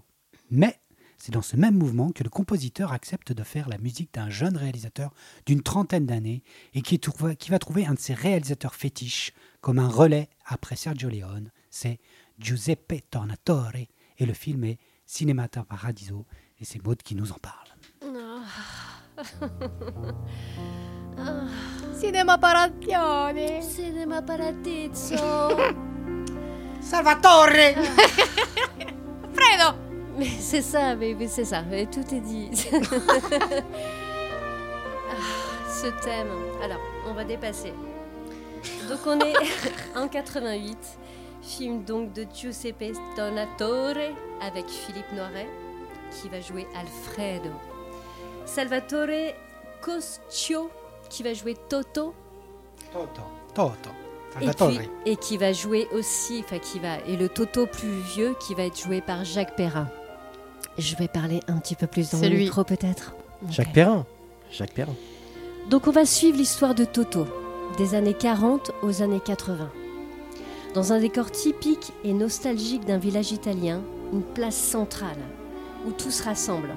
La femme qui se lave les cheveux, le vendeur qui vend n'importe quoi, et les débats qui font... euh, enfin, voilà, qui se font sur cette place, et même le vieux fou qui garde la place. C'est ma plate C'est ma place On suit Toto donc, Salvatore, et son amitié avec Alfredo, un ours projectionniste du cinéma Paradiso qui donne sur cette place. Alfredo, qui va se substituer en père pour Toto. La souris. Avec lui et avec Mm. le cinéma, il va espérer, rêver, grandir, apprendre et tomber amoureux.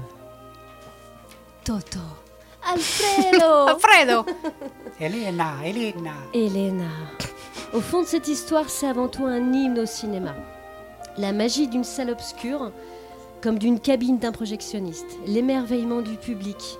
Tout ce public, de tout âge, Mm. à cette époque, l'importance du cinéma. Entièrement plongé devant l'écran et les émotions vives qui en ressortent. Malgré les coupures des bandes censurées par le prêtre qui empêchent toute séquence d'accéder au baiser ultime. L'amour, la mort, la politique, la religion, tout est connecté au cinéma. Et ça développe l'imaginaire et la sensibilité du Toto. Et c'est un film dans le film qui, par extrait, on suit un pan entier de l'histoire du cinéma, qui défile devant les yeux à travers Toto, à travers la- la terre tremble de Visconti jusqu'à Dieu créa la femme, avec Brigitte Bardot. Après cette séquence culte où Alfredo fait sortir l'image, petit à petit pour la projeter sur la place centrale, pour vraiment être ouvert et offrir à tout le monde le cinéma, le cinéma Paradiso prend feu. La bande cinématique prend feu. Et c'est Toto qui va sauver Alfredo, in extremis, qui va sauver Alfredo mais qui va perdre la vue. Le cinéma évolue et c'est Toto qui va reprendre la projection sans couper les scènes cette fois, et il va laisser les scènes jusqu'au bout, avec les baisers jusqu'au bout. Devenu ado, Dodo et Toto est toujours projectionniste. C'est Alfredo à son tour qui va peut-être le sauver en fait, qui va venir lui dire que tout ce qu'il a appris, tout ce qu'il a vécu à travers son cinéma, peut-être qu'il est temps qu'il quitte cette place, qu'il quitte ce village de l'Italie et qu'il fasse ce que lui n'a jamais osé faire et qu'il aille vivre sa vie. Donc il quitte le cinéma. Et là va se passer 30 ans. Ne 30 reviens ans. jamais. Il ne revient jamais pendant 30 années. Et puis Toto adulte, c'est Jacques Perrin. Il est tout en retenue et vraiment, mais tout dans une finesse. On le suit du début, ce premier plan avec la musique et le thème qui arrive jusqu'à la fin. On va suivre ce Jacques Perrin. Pendant, pendant 30 ans, il n'est pas retourné dans son village et il le retourne parce qu'Alfredo est mort. Toto se souvient alors, le Paradisio est détruit, mais Alfredo, lui, a fait un dernier cadeau. Il a fait le montage de toutes ces bandes qu'il a coupées au fur et à mesure et qui retracent euh, 40 ans de cinéma à travers toutes les scènes qui auraient pu être censurées à travers, euh, enfin, voilà, à travers le- le- le- le- tout ce qu'on a pu censurer dans, dans, eh, dans ces bandes. Et du coup, on retrouve Jacques Perrin seul dans une salle de cinéma et qui va bouffer en fait toutes ces bandes. Et c'est d'une émotion, mais la plus. Ah, qui est la- énorme La en fait. musique est d'une puissance La incroyable. musique est d'une puissance mortelle. euh, le cinéma, c'est que de la poésie. Enfin, enfin, vraiment, toutes les scènes sont absolument géniales. Et du coup, euh, je, en fait, je trouve que ça résume parfaitement la musique. Je me suis vraiment posé la question de savoir pourquoi j'avais choisi Cinéma Paradiso. Vraiment. Quand j'ai épluché en fait toute la cinématographie où Ennio Morricone apparaissait, je me suis demandé pourquoi je m'arrêtais là-dessus. Et du coup, quand je l'ai redécouvert, aux premières notes du thème de Cinéma Paradiso, en fait, j'ai- les larmes sont tombées toutes seules. Et du coup, je me suis redit pourquoi, en fait, pourquoi j'ai été touchée à ce point-là? C'est une mise en abîme, c'est une ode au cinéma, c'est euh, et en même temps, ça évolue. Le cinéma Paradiso disparaît 30 ans après, mais pour laisser place à une autre manière de regarder le cinéma, avec un autre cheminement. Mais par contre, pour lui, l'essentiel, il est là. Il sait exactement ce pourquoi il a rattrapé ses, euh, ses sensations, ses premières émotions. L'amour d'Elena, qui était joué par Brigitte Fosset. J'étais passée à côté de ce truc-là, je ne l'avais pas reconnu. C'est Brigitte Fosset qui joue Elena à un moment donné euh, quand elle est adolescente. Mais si, si. sûr. Alors là, vérifiez, les gars, parce que moi-même, j'étais. J'étais, euh, la première surprise aussi. Alors là, regarde. Maître Segal sur le coup, il n'y a pas de souci. hein, Si, si. là, je verras vois Brigitte Fosset. Sébastien qui est vénère. Brigitte Fosset est dans le casting et elle joue Elena, je vous assure. Elle a été coupée au montage, sur la version courte. Alors là, putain, Ah, t'as peut-être vu la version longue. Il paraît j'ai vu la version 300. longue. Moi, j'ai pas vu la version longue. J'ai vu la version longue. Ah si, si, Ah, je t'assure, c'est Brigitte. Fosset Oui, qui joue confirmé. Elena euh, un peu plus âgée. Ah, ah coup, oui, dans plus âgée. amour, Ah oui, d'accord. Ah ouais, c'est on la pas elle revoit. adolescente, on la revoit un peu plus tard. Ah bon Ah, Ah oui, ah J'ai oui. pas vu la version longue. Ah, Je moi merde, non plus. J'ai pas vu. La sais version qu'elle existe, mais euh, je l'ai pas vue. J'ai pas vu. Eh ben c'est Brigitte Fosset qui joue Ah, euh, je Elena. Tu disais qu'Elena était jouée par Brigitte Fosset. Pas du tout.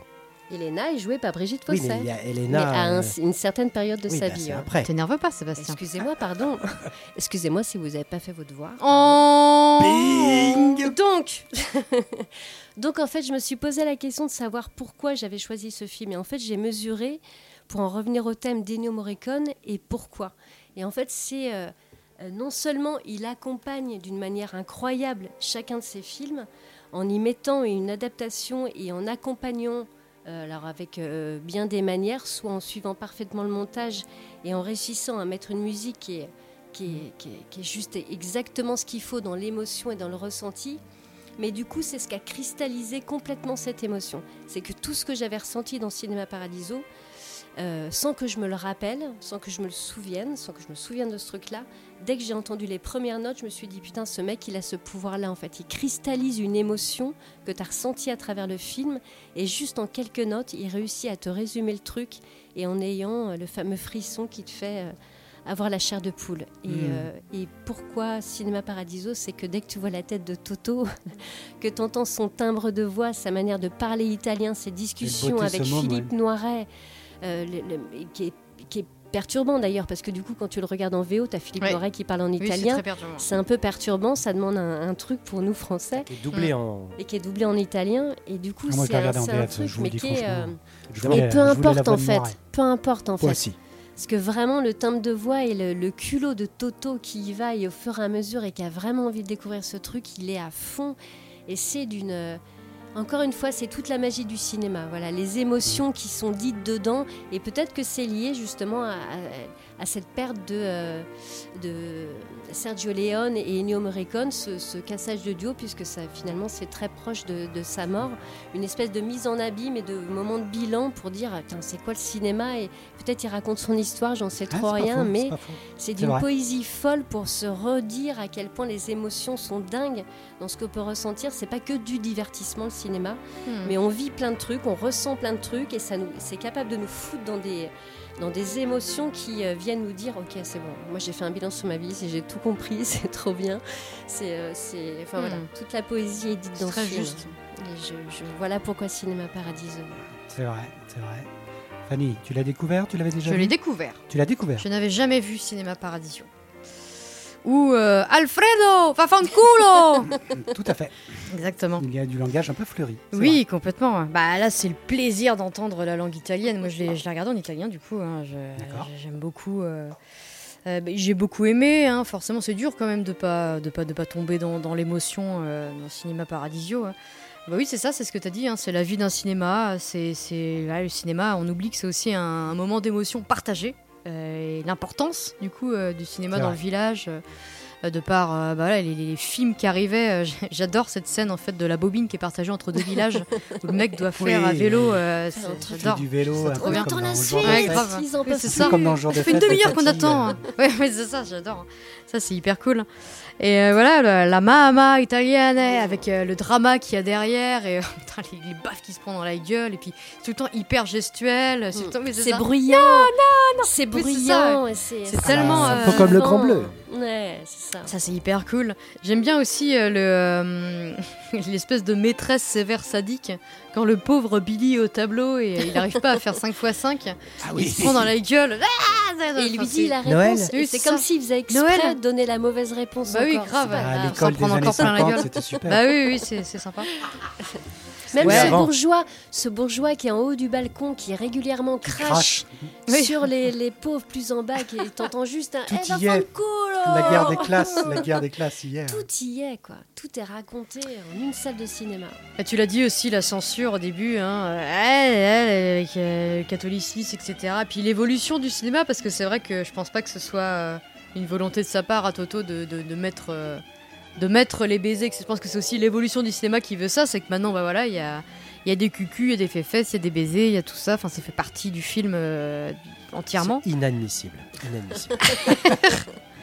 J'adore le On a perso invité fou Philippe aussi. de Villiers avec pour bout. Et je trouve que Le ce perso perso fou, je trouve est que ce bien. perso fou qui dit tout le temps la place est à moi, c'est- il est hyper important parce qu'il est là jusqu'à la fin. On le revoit même à la vivant fin. dans les années Et- 90. Jusqu'au bout. Et, et il est important parce que je pense que ça fait aussi partie du ne reviens plus jamais d'Alfredo hein, parce que tu vas rester. Tu, tu vas forcément que tu vas revenir, forcément que ça va t'attirer, forcément que la nostalgie et le, tout, ça. tout ça, ça va. Le vrai Tu vas vouloir y revenir, mais euh. c'est ça. Mm. C'est c'est trop ancré en toi, t'en as trop Mm. besoin. Et du coup, s'il est représentatif un peu aussi de cette nostalgie, de cette place, de, de cette envie de rester. euh, parce qu'Alfredo, il essaie de le dissuader, il lui dit Mais non, mais mon métier, t'as l'impression d'être d'être au milieu du monde, mais en fait, t'es tout seul et, et tu gagnes rien. fait, Et, euh, euh, fait ce qu'un père doit faire. Oui, que, vu Eh oui, bah oui, c'est ça. Alfredo le fait parce que C'est ça, exactement, C'est ouais. le substitut du père. père. C'est le substitut du père, en fait, Alfredo, dès le départ. On Exactement. n'avait pas encore parlé. Exactement. Moi, je vois du, du, du pagnol aussi là-dedans.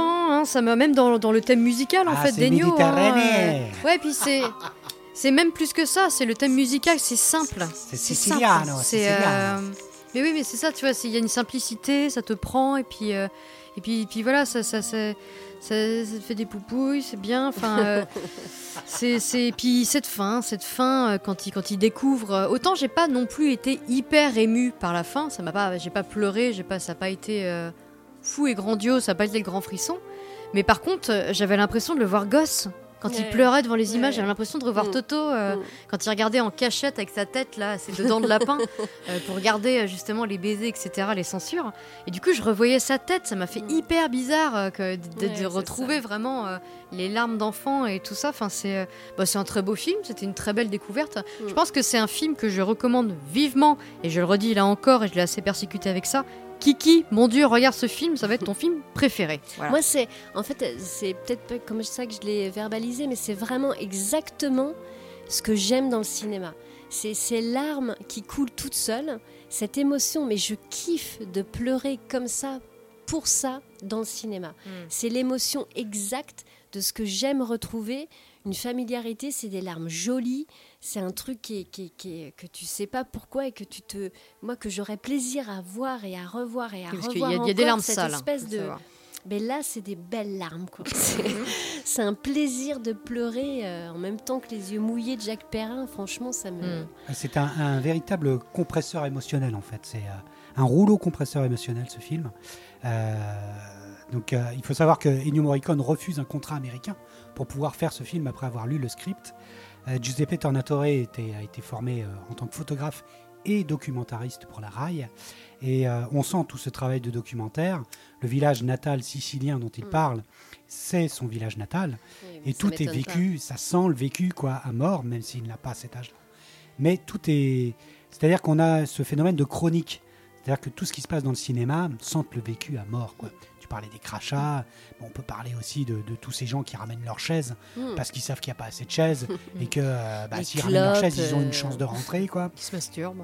Euh, voilà, jusqu'à voilà, une période de masturbation, d'une prostituée. Brigitte Bardot, D'une bravo. prostituée, euh, d'une prostituée au bout qui fait, euh, qui fait son travail C'est pas- Oui, Ouais, oui, qui c'est fait à l'intérieur. Tout sent, tout sent le, absolument le, le, le vécu. euh, tu parlais de la censure par les petits papiers dans la bobine. Ça sent le, ça sent le vrai. quoi. Les réactions aux informations aussi, Mm. où tout le monde crie et tout le monde dit euh, voilà, euh, voilà, va faire un coulo quand c'est un truc qui les emmerde. Ouais, L'importance du cinéma, du coup. Ouais, c'est ça. Voilà, les que la société et ça. que ces cinémas-là ont disparu dans les années 80. Il y avait plein de petits cinémas dans les petites villes euh, italiennes à l'époque. Et puis que c'est une grande métaphore aussi de l'industrie euh, italienne du cinéma qui va péricliter complètement dans les années 80-90 Ah, plus jamais. avec Berlusconi, Mm. euh, qui va faire le règne de la télé et qui va détruire Cinecittà et compa- compagnie, Mm. et que l'industrie du cinéma va pas s'en remettre. Et c'est peut-être ça aussi le fait que je pense que Giuseppe Tornatore fait là son chef-d'œuvre. Je pense que c'est son deuxième film. Je pense qu'il courra après derrière pour essayer de rattraper Hmm. la beauté de ce film-là, mais qu'il n'y arrivera jamais. Je pense que Cinéma Paradiso, et c'est euh, Primé à Cannes. c'est- son Ouais, chef-d'œuvre. Mais il a Il eu avoir un- euh, le un- nombre de prix qu'il a eu, quoi. Ils ont Ouais. eu plein de prix. euh, Oui, puis il y a plein de choses. Il y a, il y a même une petite incursion fantastique avec la gueule du loup mm, qui prend ouais. vie, euh, qui rejette les le cinéma. euh, Voilà, Les les effets normaux. Et, euh, et en fait, cette scène finale, elle est incroyable parce qu'on parlait tout à l'heure du payoff. C'est-à-dire que Sergio Leone euh, savait exactement comment mener petit à petit, à travers ces petites scènes lentes, à une scène, f- une scène centrale. Ça pouvait être un baiser, comme ça pouvait être un duel, Mm. comme ça pouvait être une mort. Mais, mais là, ce sont les baisers. C'est le payoff du cinéma, quoi. Euh, Truffaut le disait souvent qu'on faisait du cinéma pour les femmes. Et en fait, le, le, le baiser, c'est le payoff final, final. Et là, tu as une, euh, un feu d'artifice final C'est complètement la dingue. réunion de puisque tu 20 ans, 30 ans Voilà, de cinéma. de payoff, de, de payoff total, baisers. de quintessence, Ouais, dont c'est lesquels ils ont été censurés Mm. à cause de la connexion entre église et cinéma au- au- en Sicile. Et, et, euh, et c'est fabuleux, quoi. Enfin, je veux dire, tout est, tout est réuni euh, pour te donner vraiment la- une puissance Ah. colossale avec vraiment euh, euh, le, le- le baiser final euh, absolu de chaque film. Et euh, Ennio Morricone va vraiment faire un boulot énorme parce qu'en plus, il va éviter de faire du folklore sicilien comme il avait pu le faire sur d'autres films et de faire vraiment un une musique ultra symphonique, magnifique et super belle. Euh, voilà, enfin, pour- moi, tout ça. Notons aussi la prestation de Philippe Noiret, Ah. qui est complètement incroyable dans ses monologues, dans son passage du certificat La d'études, scène du billet aussi. Tellement avec, ses mains pleines d'encre au certificat Mm. d'études, où il essaye d'interpeller Toto. ouais. Toto Il est incroyable, quoi. Il est juste euh, à fond dans son personnage. Dans, voilà, il a une image. euh, Enfin, il est trop, trop attachant de, de ouf, quoi. Euh, bref, voilà, pour moi, c'est c'est un très, très grand film. Et toi, et toi, Manu? Euh, alors, c'est quand même un film euh, très particulier dans comment j'ai vécu Ennio Morricone, parce que c'était le film euh, peut-être synchro au fait que j'attendais un film et je savais qu'Ennio Morricone faisait la musique. Ah, sur celui-là, là? Ouais, sur Ah, celui-là. D'accord. Et euh, quand je l'ai vu, bah, j'ai pris une claque et je me suis dit putain, ça veut dire que les autres d'avant qui attendaient, enfin, qui voyaient un film, qui découvraient un film, c'est pas comme si tu les découvrais après et que tu connais l'histoire. Là, c'est le film synchro, j'ai l'âge, ok, on y va, et voilà, et je me prends une claque. Donc, euh, c'est la claque euh, synchronisée avec Ennio Morricone. Euh, et celle-ci, je m'en souviendrai toute ma vie. Euh, ce film-là, il est, euh, c'est un conte. En Ouais, plus, il y a Jacques. Perrin dedans, qui, euh, voilà, qui vient de 2000, tout ça, qui est totalement Qui est synchro sur le fait. finale. Mais voilà, la scène finale, elle est énorme. est. Quant à la brillance, la lumière, Ah elle est- ouais. alors la mise en scène de ce réal est absolument somptueuse, à la fois dans une mise en scène euh, mesurée et aussi dans celle, justement, je ne savais pas qu'il faisait des documentaires, mais on le retrouve exactement. C'est-à-dire qu'il sait filmer la réalité et il sait la reproduire. C'est-à-dire que le film est truffé de, euh, de petits repères euh, historiques. euh, il sait remettre en scène aussi tout ce, tout ce qu'il a entendu, tout ce qu'il a repris euh, pour avoir vu le documentaire euh, sur le Blu-ray, tu, tu- voilà, tu retrouves tout ça en fait. Il Mm. sait remettre et recomposer et euh, voilà, recréer un truc de, de, de petites anecdotes. Effectivement, avec la cloche, euh, bon, et après, il est. euh, il va jusqu'à euh, extrapoler en fait les anecdotes parce que la cloche n'était pas vraiment réelle mais il reprend un petit peu tous ces trucs là pour raconter cette histoire là le film est moi m'a complètement décomposé je crois que c'est peut-être le premier film où j'ai vraiment pleuré euh, quand j'étais plus petit Euh, Ouais. le revoir aujourd'hui bah, forcément c'est la scène de fin elle est euh, quand je vois la brillance des yeux de, de Perrin c'est terrible ça me musique transcende et puis la musique elle est, incroyable elle emmène tout. euh, L'histoire de Noiret sur les, sur les 100 jours, les 100 nuits, Mm. euh, ça c'est euh, Oui. c'est- terrible. Moi ça me parle vachement aussi le fait de, de partir. Tu choisis ton, ton job, tu choisis euh, ta famille, ton lieu, d'où tu viens, et, euh, mais euh, tu choisis aussi ce que tu dois faire, ce que lui dit euh, Alfredo, euh, me parle beaucoup. Euh, je suis totalement synchro avec cette histoire. Elle me, elle me parle beaucoup euh, en moi. Et euh, voilà, c'est, euh, je suis absolument pas euh, objectif sur le film. Elle me parle trop. Elle m'a parlé quand j'étais petit. Elle me parle encore aujourd'hui. Et je n'avais pas revu le film depuis que je l'ai vu petit jusqu'à Mais je hier crois soir. que moi aussi. Je crois Mais c'est aussi. ça, en fait. Moi, c'est ça qui me bouleverse. C'est que vraiment, quand j'ai fait ce choix, chose, hein. ça m'a semblé une évidence, encore une fois, quand j'ai vu le panel de, de tellement de films que, que Ennio Morricone a pu accompagner. Je, sais, je, je ne savais pas pourquoi j'avais euh, établi direct, en fait, en le voyant, mais c'est une évidence que c'est celui-là, mais sans trop savoir pourquoi. Et c'est vraiment en le revoyant que j'ai mesuré, en fait, à quel point euh, tout était dit, quoi, sur euh, mon amour du cinéma, sur ce pourquoi j'aime être ému au cinéma, ce pourquoi on te dit que euh, voilà tout ça n'est qu'une histoire et que c'est bon de vivre ta vie aussi. Euh, ce, enfin, il y a tellement de choses quoi. Oh, de- dans- ah oui vraiment. On parle, on parle de, vraiment. on parle de thérapie. Euh, Et dans le cinéma, avec le cinéma, il y a la thérapie. Cinéma Paradiso en fait partie. Mm. C'est vraiment un film qui fait du bien, qui nous traverse, qui nous transperce et qui euh, voilà, qui euh, Ah, refleurit qui- tellement de choses. Qui va même, même bien au-delà en fait, parce que même quand tu le regardes attentivement, tu vois tous ces mouvements de caméra à l'intérieur de ces salles pleines, Premier plan, avec des plans qui partent du balcon, qui redescendent en bas, avec une mise en scène complètement folle. Mm. Euh, le regard de Toto avec la luminescence du, de l'écran et ses rires euh, qui ont l'air tellement sincères face, à, face à Chaplin, face à, mm. à tout ce qu'il a pu voir à cette époque-là. Enfin, c'est- je veux dire, c'est assez puissant quand même. Pour Mm. moi, c'est un film J'ai remarquable. un fun fact d'ailleurs sur le tournage, Ah, Mm. fun fact. sur le film. C'est-à-dire que euh, comment il s'appelle déjà le réal? Giuseppe Tornatore. Giuseppe, voilà. Il a appelé Fellini pour que Fellini vienne sur la scène de fin, que ce soit Fellini qui projette le film. Mm. Et Fellini lui a adressé un courrier en lui disant Je peux pas venir parce que si je viens, je vais faire de l'ombre à, à la Au séquence d'après. Il faut que ça soit quelqu'un d'inconnu. Il faut que ça soit toi. C'est ton Mm. deuxième film, tu es inconnu. Et ça, j'ai trouvé ça énorme Mm. parce qu'il dit Tu es inconnu et après ce film-là, tu seras connu. Et il beau. avait du pif. Ouais. C'est trop beau. Tiens, d'ailleurs, j'avais oublié un fun fact sur mon nom et personne, je sais pas pourquoi. Oh bah, c'est trop tard, mon petit père. Mais Antonioni, Ma- Michelangelo Antonioni adore mon nom et personne. Pas c'est c'est juste un détail. Oui, parce que du coup, Cinéma Paradiso, Grand Prix du jury Oui, 89 c'est vrai. au Festival de jury. Cannes et avec plein d'autres. Je crois qu'il y a eu le. Euh, Elle les- en a eu un paquet. les Noiret a eu des prix, euh, les Oscars meilleur film étranger. euh, Enfin, vraiment, ils ont cumulé, mais une liste. Ça commence comme ça, je crois, le film, où tu as toute la liste de prix qu'ils ont gagnés entre, dans deux ans, entre 88 et 90. Ouais, Je crois ouais. qu'ils ont gagné, mais raflé tous des prix. Et je pense vrai, que ça a des prix. fédérateurs. Et je pense que ce sentiment-là de. Prix du de jury, truc de Oscar du meilleur film étranger, il me semble qu'ils ouais, ont aussi. Ce truc-là de bien-être et de, de- de- qui touche au cœur, je pense que ça a été fédérateur et euh, pas Alors, à euh, ressenti. notes, euh, Maud, j'imagine que c'est Bah oui, bah, chapeau bas. Chapeau bas, Chapeau bas. à nous.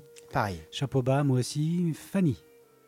Ah Alors, Non, mais j'étais pas. En fait, c'est un film que j'aimerais bien montrer à ma fille.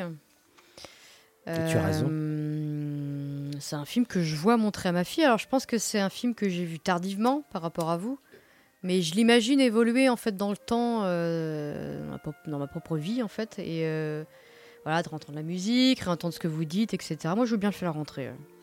On le fait rentrer. On le fait rentrer. Un deuxième film italien, ça fait plaisir. Elle est contente film ta femme, hein Un premier film avec Noiret, un premier film Oui. italien, tout ça est Et très, très intéressant. Giuseppe Tornatore avec Cinéma Paradiso. Donc, bah, écoutez, deux films, c'est une bonne moisson pour cette émission. Euh, alors, il va faire 11 films avec Giuseppe Tornatore Ah oui, quand même. jusqu'en 2016, S'il jusqu'à la fin. plaît. Il va faire une pure formalité en 1994, un film avec Depardieu et Roman Polanski. Euh, il va faire La légende du pianiste de l'océan en 1998 et ou encore Malena en 2000 avec Monica Trop Bellucci. beau. Trop beau. Mais je pense qu'il n'arrivera jamais euh, au sommet de Cinéma Paradiso. Ah oui. Et il le sait. Après, tu crois qu'il le sait? Je pense. Hmm, Hmm. D'accord. Alors avant de finir, je voulais faire un petit bonus Ennio Morricone et Brian De Palma parce qu'il y a quand même quelque chose à dire là-dessus. Je l'avais mis à part. Brian De Palma choisit Ennio pour Les Incorruptibles en 1987. En plus d'être timide et renfermé, le réalisateur est difficile. Mais Morricone est malin et parvient à imposer ses vues, comme la musique, se transformant en valse dans la scène tendue comme un string dans la gare. Ou encore, à nouveau, un accordéon énergique pour la scène des toits, évidemment. Évidemment. Et on revient sur ce motif de la scène des toits. Bon, bref, l'accordéon. Le film est un succès, assez rare chez De Palma, avec euh, un Oscar pour Sean Connery et un magnifique. Grammy Awards pour le Maestro. Les deux artistes remettent le couvert en 1989 pour un script qui tourne depuis les années 70, mais qui effraie tous les réalisateurs tellement le sujet est lourd. C'est Outrage. Un film super casse-gueule, d'autant qu'avec Sean Penn en salaud, il y a Michael J. Fox que le public ne veut pas voir dans ce type de rôle. C'est que ce film? Le compositeur propose une musique tendue, avec des pizzicatos de cordes anxiogènes apaisées seulement par des chœurs d'enfants, symbolisant l'innocence assassinée de la victime vietnamienne qui se fera violer et tuer par les soldats américains. Encore un viol? Une sale affaire. Brian n'aimera l'éternel ajout d'une flûte de pan qu'à la fin. Puisqu'une flûte de pan dans un film qui se passe au Vietnam pendant la guerre, euh, Brian était un peu déboussolé. Mais bon. Comme prévu, le film se casse la gueule. Pourtant, les deux hommes se retrouvent une dernière fois en 2000 pour Mission to Mars. Ah putain. Ah ouais. Ah oui, j'avais zappé ça. C'est un gros budget. Les scénaristes de Predator et les scénaristes de Speed. Des stars de l'époque comme Gary Sinise et Tim Robbins. Mais c'est un nouveau four total.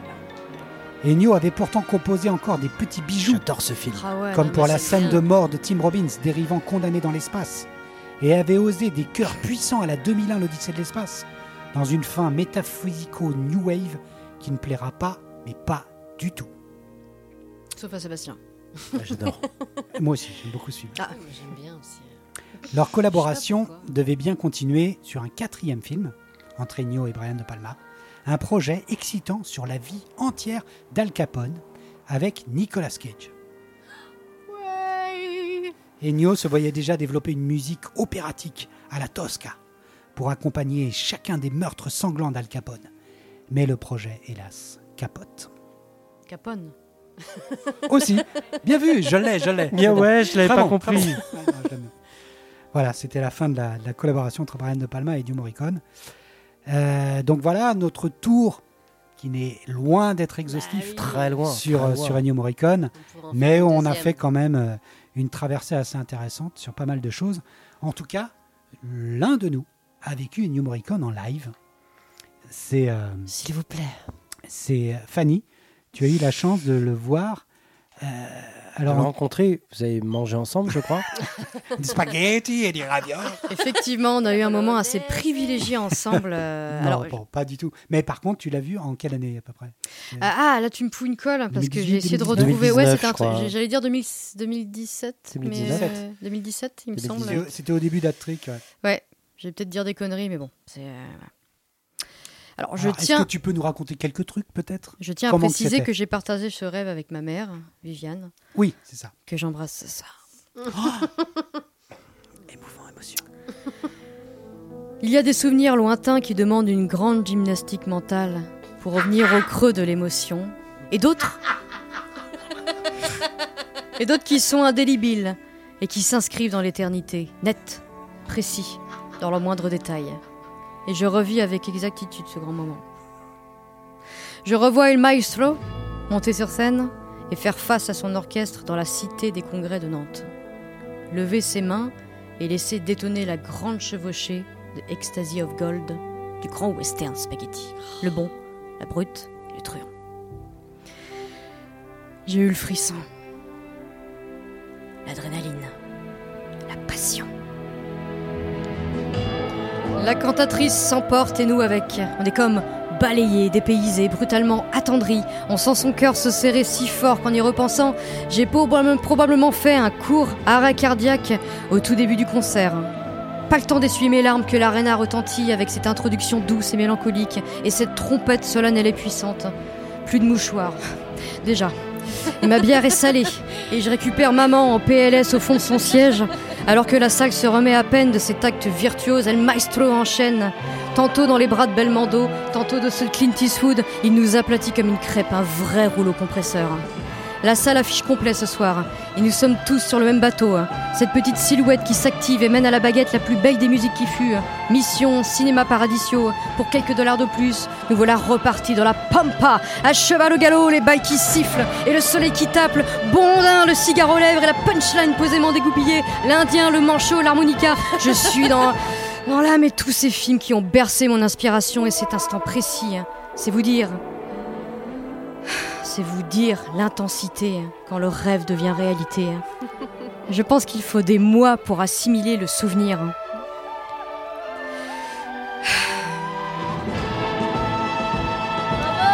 Alors que je réanime la vieille défibrillateur et que nous nous croyons sortis d'affaires, le thème de Déborah vient doucement nous arracher le cœur.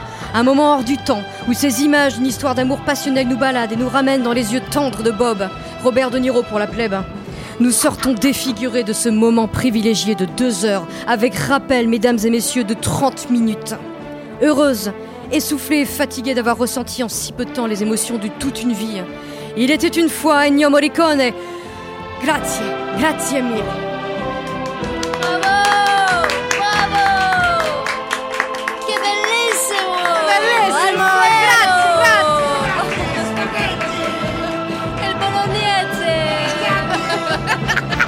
Razzismo, razzismo! Mario et Luigi Pardon. Ah, ma- Enfin, c'est- c'était bien, quoi. bravo. Magnifique, on y était. Bah, bravo, merci. On fera Christophe Mail euh, la semaine prochaine. Je sais pas si ça marchera vraiment. Mais euh, ouais, magnifique.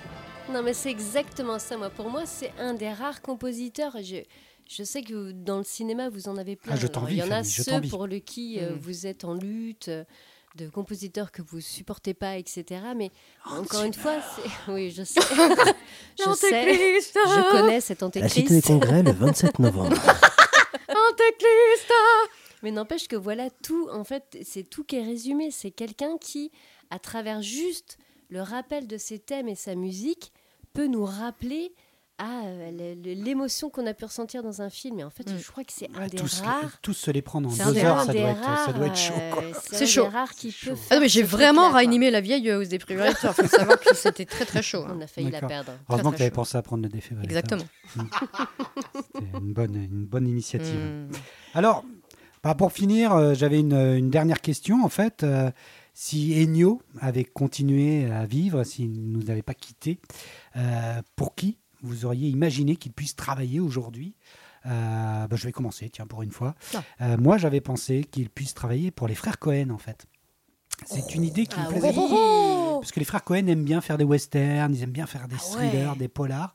Et je pensais que ça collait bien. J'aurais bien imaginé un film des frères Cohen avec la musique d'Ennio Morricone. Je pense que ça aurait bien collé. euh, c'est un truc que j'aurais bien aimé voir, ça, euh, par la Ah, musique. ça aurait été euh, possible, c'est ouais, que... par les frères Très intéressant. C'est vrai qu'ils ils se sont. euh, voilà, Bah ils se ouais, sont ouais, c'est croisés étonnant ça, doute. du coup. Ça ne s'est jamais fait. J'aurais bien aimé le voir Et par les aussi. frères Cohen. C'est terrible cette question parce qu'on peut se dire, ok, on a la réal, on peut imaginer les acteurs, c'est quoi l'histoire? Tu vois, on peut euh, Ah oui. fantasmer oui. vraiment jusqu'au bout. Ah, J'ai pas été jusqu'au bout. Moi, après, j'imaginais un western.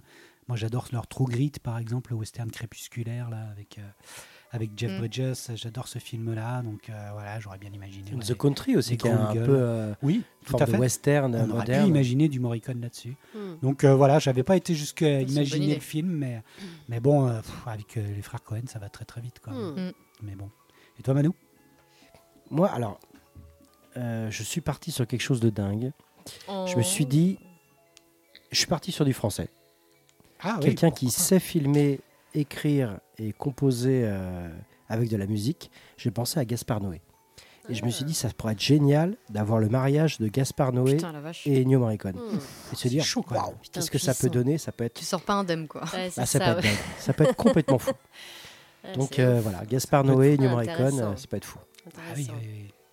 Ouais, moi, Gaspard Noé m'a un peu perdu, moi, ces dernières fois, Hmm. ces derniers films. Oui, je m'en doutais. Mais euh, il est toujours capable de m'étonner, cela dit. Oui. Toujours. Maud Euh, moi, ce serait Villeneuve. Ah, je m'en encore doutais. lui, je savais qu'il allait. il- Je pensais que c'était Zimmer moi, c'est euh, c'est vraiment mon, Ouais, ouais, ouais, non, il est- réal. Il est euh, booké avec Zimmer, hein, c'est ça le problème. Ils eh ben justement, s'il avait eu, euh, s'il avait pu avoir un Ennio Morricone avec lui, je pense que ça aurait pu emmener. Mais euh, il est vraiment, je trouve, de la veine du cinéma déjà qui m'émeut, qui me transporte et que je trouve euh, dans le fond et la forme absolument génial et hyper complet. Et du coup, tu rajoutes là-dessus un Ennio Morricone, pff, ça m'aurait complètement. Ah oui, d'ailleurs, ce c'est que un j'ai très grand débat. film, Ce que j'ai oublié grand de dire d'ailleurs, c'est justement que Morricone souffrait beaucoup de la disparition des thèmes, des thèmes Mais dans les musiques qui ne sont plus des tapisseries pour euh, pour, tu pour en du souffres sound aussi. design. Et tu Moi en aussi, j'en souffre. Donc du coup, ça résonnait en moi, mais aussi le fait que euh, le fait de développer un thème sur plusieurs euh, Hmm. notes, sur plusieurs. oui. euh, Sur des Sur de longues plages. sur, euh, c'est pour ça qu'il aimait beaucoup travailler fait. avec des réalisateurs qui faisaient des longs Mm. plans séquences comme Oui. De Palma ou Carpenter, parce que du coup, ça lui permettait de développer longtemps ses thèmes et Comme de faire Gaspard autre Noé. chose que de la Villeneuve. tapisserie. comme Gaspard Noé. Ou Villeneuve. C'est vrai, t'as pas tort, c'est vrai. Comme un scénariste. Comme Gaspard hein, Noé, c'est vrai. Ou. Villeneuve. Ah mais Villeneuve, cinq fois. Villeneuve, il fait le choix que- de Zimmer, c'est ça qui est incompréhensible. Quoi. Il fait Parce, pas, que- ça parce fait- que Ennio Ça fait était l'objet d'un vrai, euh, d'une vraie émission. Ou pas. Parce que Tout vraiment, il est Ou dans pas. son cinéma exactement dans les silences, dans les longueurs, tu vois, qui s'étendent et auxquelles euh, Ennio Morricone aurait absolument toute sa place. Pourquoi pas. C'est vrai. Et toi, Nif, t'avais imaginé Eh ben quoi c'est bah, Kiki m'avait susurré Villeneuve. Je lui ai dit non, quelqu'un va le prendre, j'en suis sûre.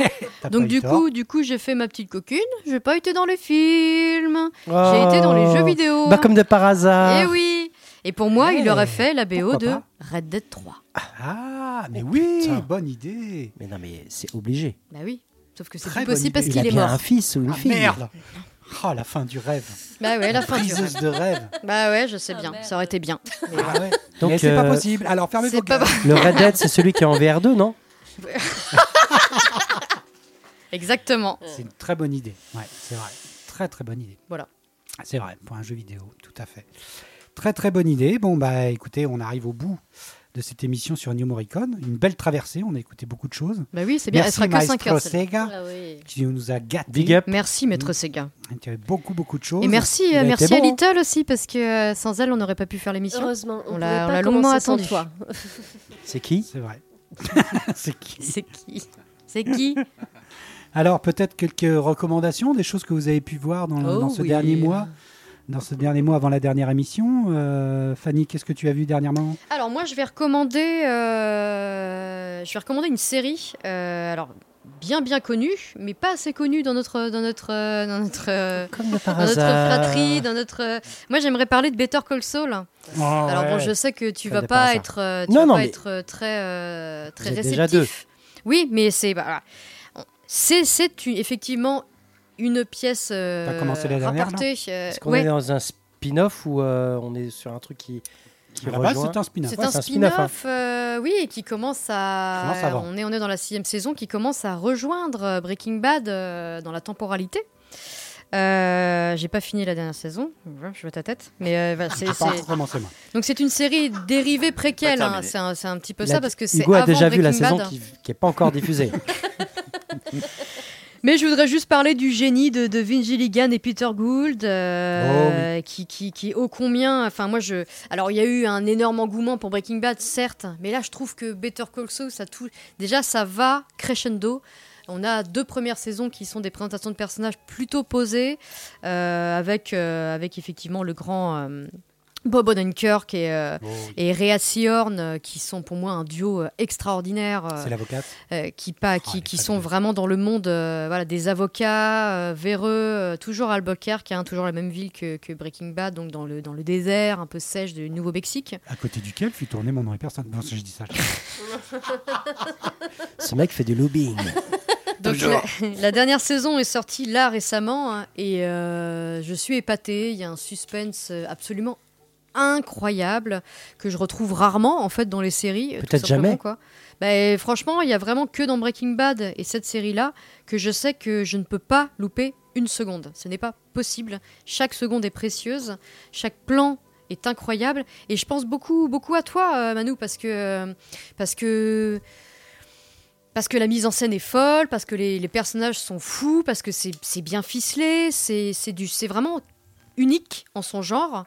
Et euh, les dialogues sont fous. les- le scénario, il y a un suspense, mais chaque épisode, c'est comme Breaking Bad. Chaque épisode, Cliffhanger. tu euh, ah non mais c'est mais là c'est tu te, tu te chies dessus littéralement c'est complètement euh, t'y penses tu tu t'as, envie t'as envie de moi j'ai trop envie de partager avec toi la dernière saison parce que j'en, j'en peux plus tellement ça monte crescendo en suspense Ça et tient en toutes ses promesses. quoi. ah ouais non mais c'est incroyable donc euh, si vraiment alors d'avoir vu Breaking Bad c'est le plus c'est le plus parce que euh, on est dans le même monde parce que ça marche donc, sans. ça apporte mais ça marche sans Ok. je pense que ça marche sans ouais clairement je sais pas ce que t'en penses mais euh, je pense que Ah ça oui, marche oui, sans oui, ça euh. peut marcher sans. Ça- C'est un plus.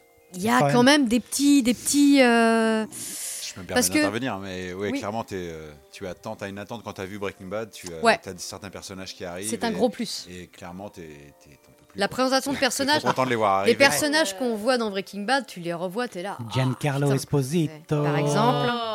Ou alors Mike. Enfin, c'est, c'est- ce sont des persos Ah oui, qui peu- sont. En fait, euh, je suis euh, complètement cerné là. Tout le monde est. Bah, je pensais pas. Je je- suis pas, je suis au début en fait. Moi je démarre, j'ai un temps de Ah, tu retard démarres quoi là-dessus. Bah, je Tu démarre Better Call Saul. Better Call Ah, trop bien. Donc je suis vraiment, euh, je démarre là-dessus. En fait, j'ai eu un petit temps de retard là-dessus, comme euh, The Mais tu as vu Lost Mais Oh, c'est bon, tu l'as déjà Oh, clashé. ça là. va ça va, c'est bon. En tout cas, je recommande. C'est, une petite merveille. Il n'y en a pas beaucoup des séries voilà, qui, qui, qui ficellent bien, qui, qui ont, qui ont- qui ont un temps, d'anticipation sur toi. Tu es tout le temps surpris. Enfin, c'est, incroyable. quoi. Vraiment, il y a. il y a- Faut, faut y aller, quoi. C'est, c'est, c'est... Faut y aller. Vrais méchants, plus sois. Il y a des vrais méchants. Mais c'est vrai. Des vrais méchants calculateurs avec une intelligence. Il y a du génie, vraiment, dans le Maître scénario. Sega euh. plus soi. Ah. Bah oui. En même temps, je l'ai payé. Maître Sega, t'as commencé aussi? Bah, moi, j'ai terminé. Ah, J'attends, t'as le- terminé j'attends le- la suite du prochain épisode. Il est au taquet. D'accord, ok. Qui arrive dans T'es 6 à mois, jour. malheureusement. Longueur d'année, oui. 6 mois d'attente hein, pour Six le mois prochain d'attente. épisode. Bah, ils prennent leur temps parce vrai. que c'est du bon. Il y a eu une bon. grosse pause parce que bah, l'acteur principal a eu un, un cancer, je crois. euh, et en fait, ils ont. ils ont Bob Odenkirk Ouais, Ah merde, ils ont fait ça l'histoire, ça nouvelle. pause. C'est vrai Ils sont partis. Ah merde. Ok, donc exclu dans l'émission. Peut-être des auditeurs Putain, merde. ne le savent pas. Merde. Ah d'accord. Ok. de merde, mais- D'accord, ok. Est-ce qu'on peut envoyer peut-être un courrier euh, Ouais, je sais pas, euh, je sais pas. Il est en chimio, je sais pas. Bon, bref. Putain, c'est Alors, chaud. Maud, qu'est-ce que tu as vu, lu, entendu ces derniers temps? Eh bien, j'ai décidé de prendre un bonbon, une, une, un- le- le- mon antidépresseur par excellence. Ah, Ton mec? Ghost? Oh, ça pourrait, mais non. Non, Dirty je- Dancing j'ai été non, c'est euh, Jonathan Cohen et le flambeau. Ah Alors j'y suis allée. Jonathan Attention, pas de mais spoil. Ah oui, j'ai rien On vu. pas jour. Rien du tout. Je ne raconte rien, juste vous dire que Comme par hasard. ça fait tellement de bien, Ouais. tellement de bien de retrouver un crew, mais de ouf, un casting complètement improbable dans une situation improbable. Voilà, exactement. Ça spoil. J'attendais de la voir. Et du coup, c'est, c'est, mais c'est le genre de tournage où j'aurais rêvé d'être, euh, de, de J'ai hâte de voir le bêtisier, ouais. Et, le, et justement, il y a un bêtisier qui est sorti et Ah bon, déjà? Jonathan Cohen, en fait, il revendique tellement dur et fort de faire de la merde et de continuer à faire de, de, de ces gags et de, de rameuter tellement de gens dans son casting et de plus en plus de monde euh, qui est absolument génial. Tu sens que tout le monde se fait plaisir en fait et c'est du bonbon. Voilà, c'est tu dégustes. Qui, Moi, qui, ça a été, j'ai pleuré de rire? mais Leila Bekti. Leila Bekti. Leila Ouais, est Bekti continue Moi, à c'est être Adèle. un Adèle personnage. Exarchopoulos. y a Alors Adèle, j'avoue, Oh Putain, J'ai du mal. J'ai hein. rien à voir. J'ai mis longtemps, Ah bon? Mais alors là, mais elle est, j'avoue. elle est tellement à 100% que moi. Mais là, je- mais encore une fois, elle est, elle est, mais tout le casting de Darmon à euh, Joko, à euh, Ramsey, à tous Jonathan qui passent, Lambert. mais c'est qu'est-ce, que- mais Jonathan Lambert, Pierre Ninet, Pierre Ninet, Pierre il est Ninet, de ouf. Ce mec, ce personnage Oh, du psychologue. Juif. Non, non, vraiment, docteur juif. Dans, Ah non. dans ce rôle de psychologue, mais vraiment, je continue à pleurer de rire et je me le suis refait deux fois, quoi. Deux fois en l'espace de très peu de temps. Ouais, mais c'est pas fini là. C'est pas encore fini. Ouais, Il faut avoir Canal, hein, c'est que ça du bonheur. Absolument. C'est un bonbon. Enfin, le premier épisode bien. est gratuit sur YouTube. Ah ouais C'est trop bon. C'est trop bon. Qu'est-ce qu'il y a, ma petite caille? Faut voir la flamme avant. Bah oui, t'as raison, Lisa. C'est Faut voir la flamme. Je l'ai pas Parce qu'il a le même personnage, euh, Marc. Tu D'accord. Marc est le retrouves, fil en fait, rouge et tu- et d'autres personnages sans spoiler. Et tu retrouves Jean-Paul Roux pourquoi, pourquoi lui Et le bêtisier ça. est sorti, tu Et il dis n'y a pas Jean-Paul Roux. Il y a un où premier, il y a un premier Il est sur YouTube Ah, Il y a un d'accord. premier Ok, je vais bêtisier qui est ça sorti direct. de tournage et qui est absolument génial. D'accord. Donc ça, c'est sur MyCanal. Entre autres. ouais. D'accord. Et tout. Et Peter Call Saul sur Netflix. Oui. On dit quand même ça pour que les gens s'y retrouvent. Manu. Écoutez, Oh là, merde. écoutez, il y a une forme de, de coup de gueule. Ah merde. Oh, il fait son Hugo, tu sais. Un jour, je vais sur YouTube et je lis West Side Story. Je me dis, mais qu'est-ce que c'est? Un remake Mais non, c'est pas possible. Steven Spielberg Mais non On peut pas refaire West Side Story. C'est impossible. J'ai franchi le cap, je me suis dit, je vais me poser. Je l'ai acheté et je l'ai regardé. Mais- C'est énorme. C'était déjà le reco d'Hugo Mais évidemment, vrai, Mais bah, c'est trop je bien. vais, C'est euh, double re- reco. Oh non double reco. Je double refais une double reco. reco. Non mais sérieusement, je fais une double reco parce que c'est. euh, je pense qu'en fait, Spielberg fait ce qu'on n'a jamais fait. C'est-à-dire que euh, se permettre de faire un remake, on en a déjà parlé, et de re-raconter l'histoire tout en faisant, en racontant l'histoire. Et c'est exactement ça, quoi. C'est somptueux. Et en fait, ce que j'aime dans le, travail qu'il a fait, c'est de jamais oublier qu'on fait du cinéma. Et c'est ça qui est, c'est ça qui est fabuleux. C'est qu'il n'y a pas de fond vert. Il n'y a pas de, il y a pas de, c'est pas le cinéma d'aujourd'hui. C'est-à-dire que je refais, je refais le match, mais à l'ancienne. Hmm. Et on a un cinéma qui reste du cinéma et qui est du cinéma. Donc j'encourage tout le monde. Donc double reco, ça s'est jamais fait dans l'histoire de la trique. Double reco si Freddy. Mais double reco si Freddy. c'est Bien dans ton cul, celle-là. Voilà, c'est la double deuxième, pénètre. donc c'est plus. euh. Mais franchement, allez voir, allez voir et regardez West Side Ah Story de Eh Spielberg. ben, on va y aller là. c'est euh, Je vais noter. somptueux, c'est euh, extrêmement bien. Enfin, tout le casting, tout, c'est magnifique. Ah, la robe d'Anita. C'est magnifique. Ah.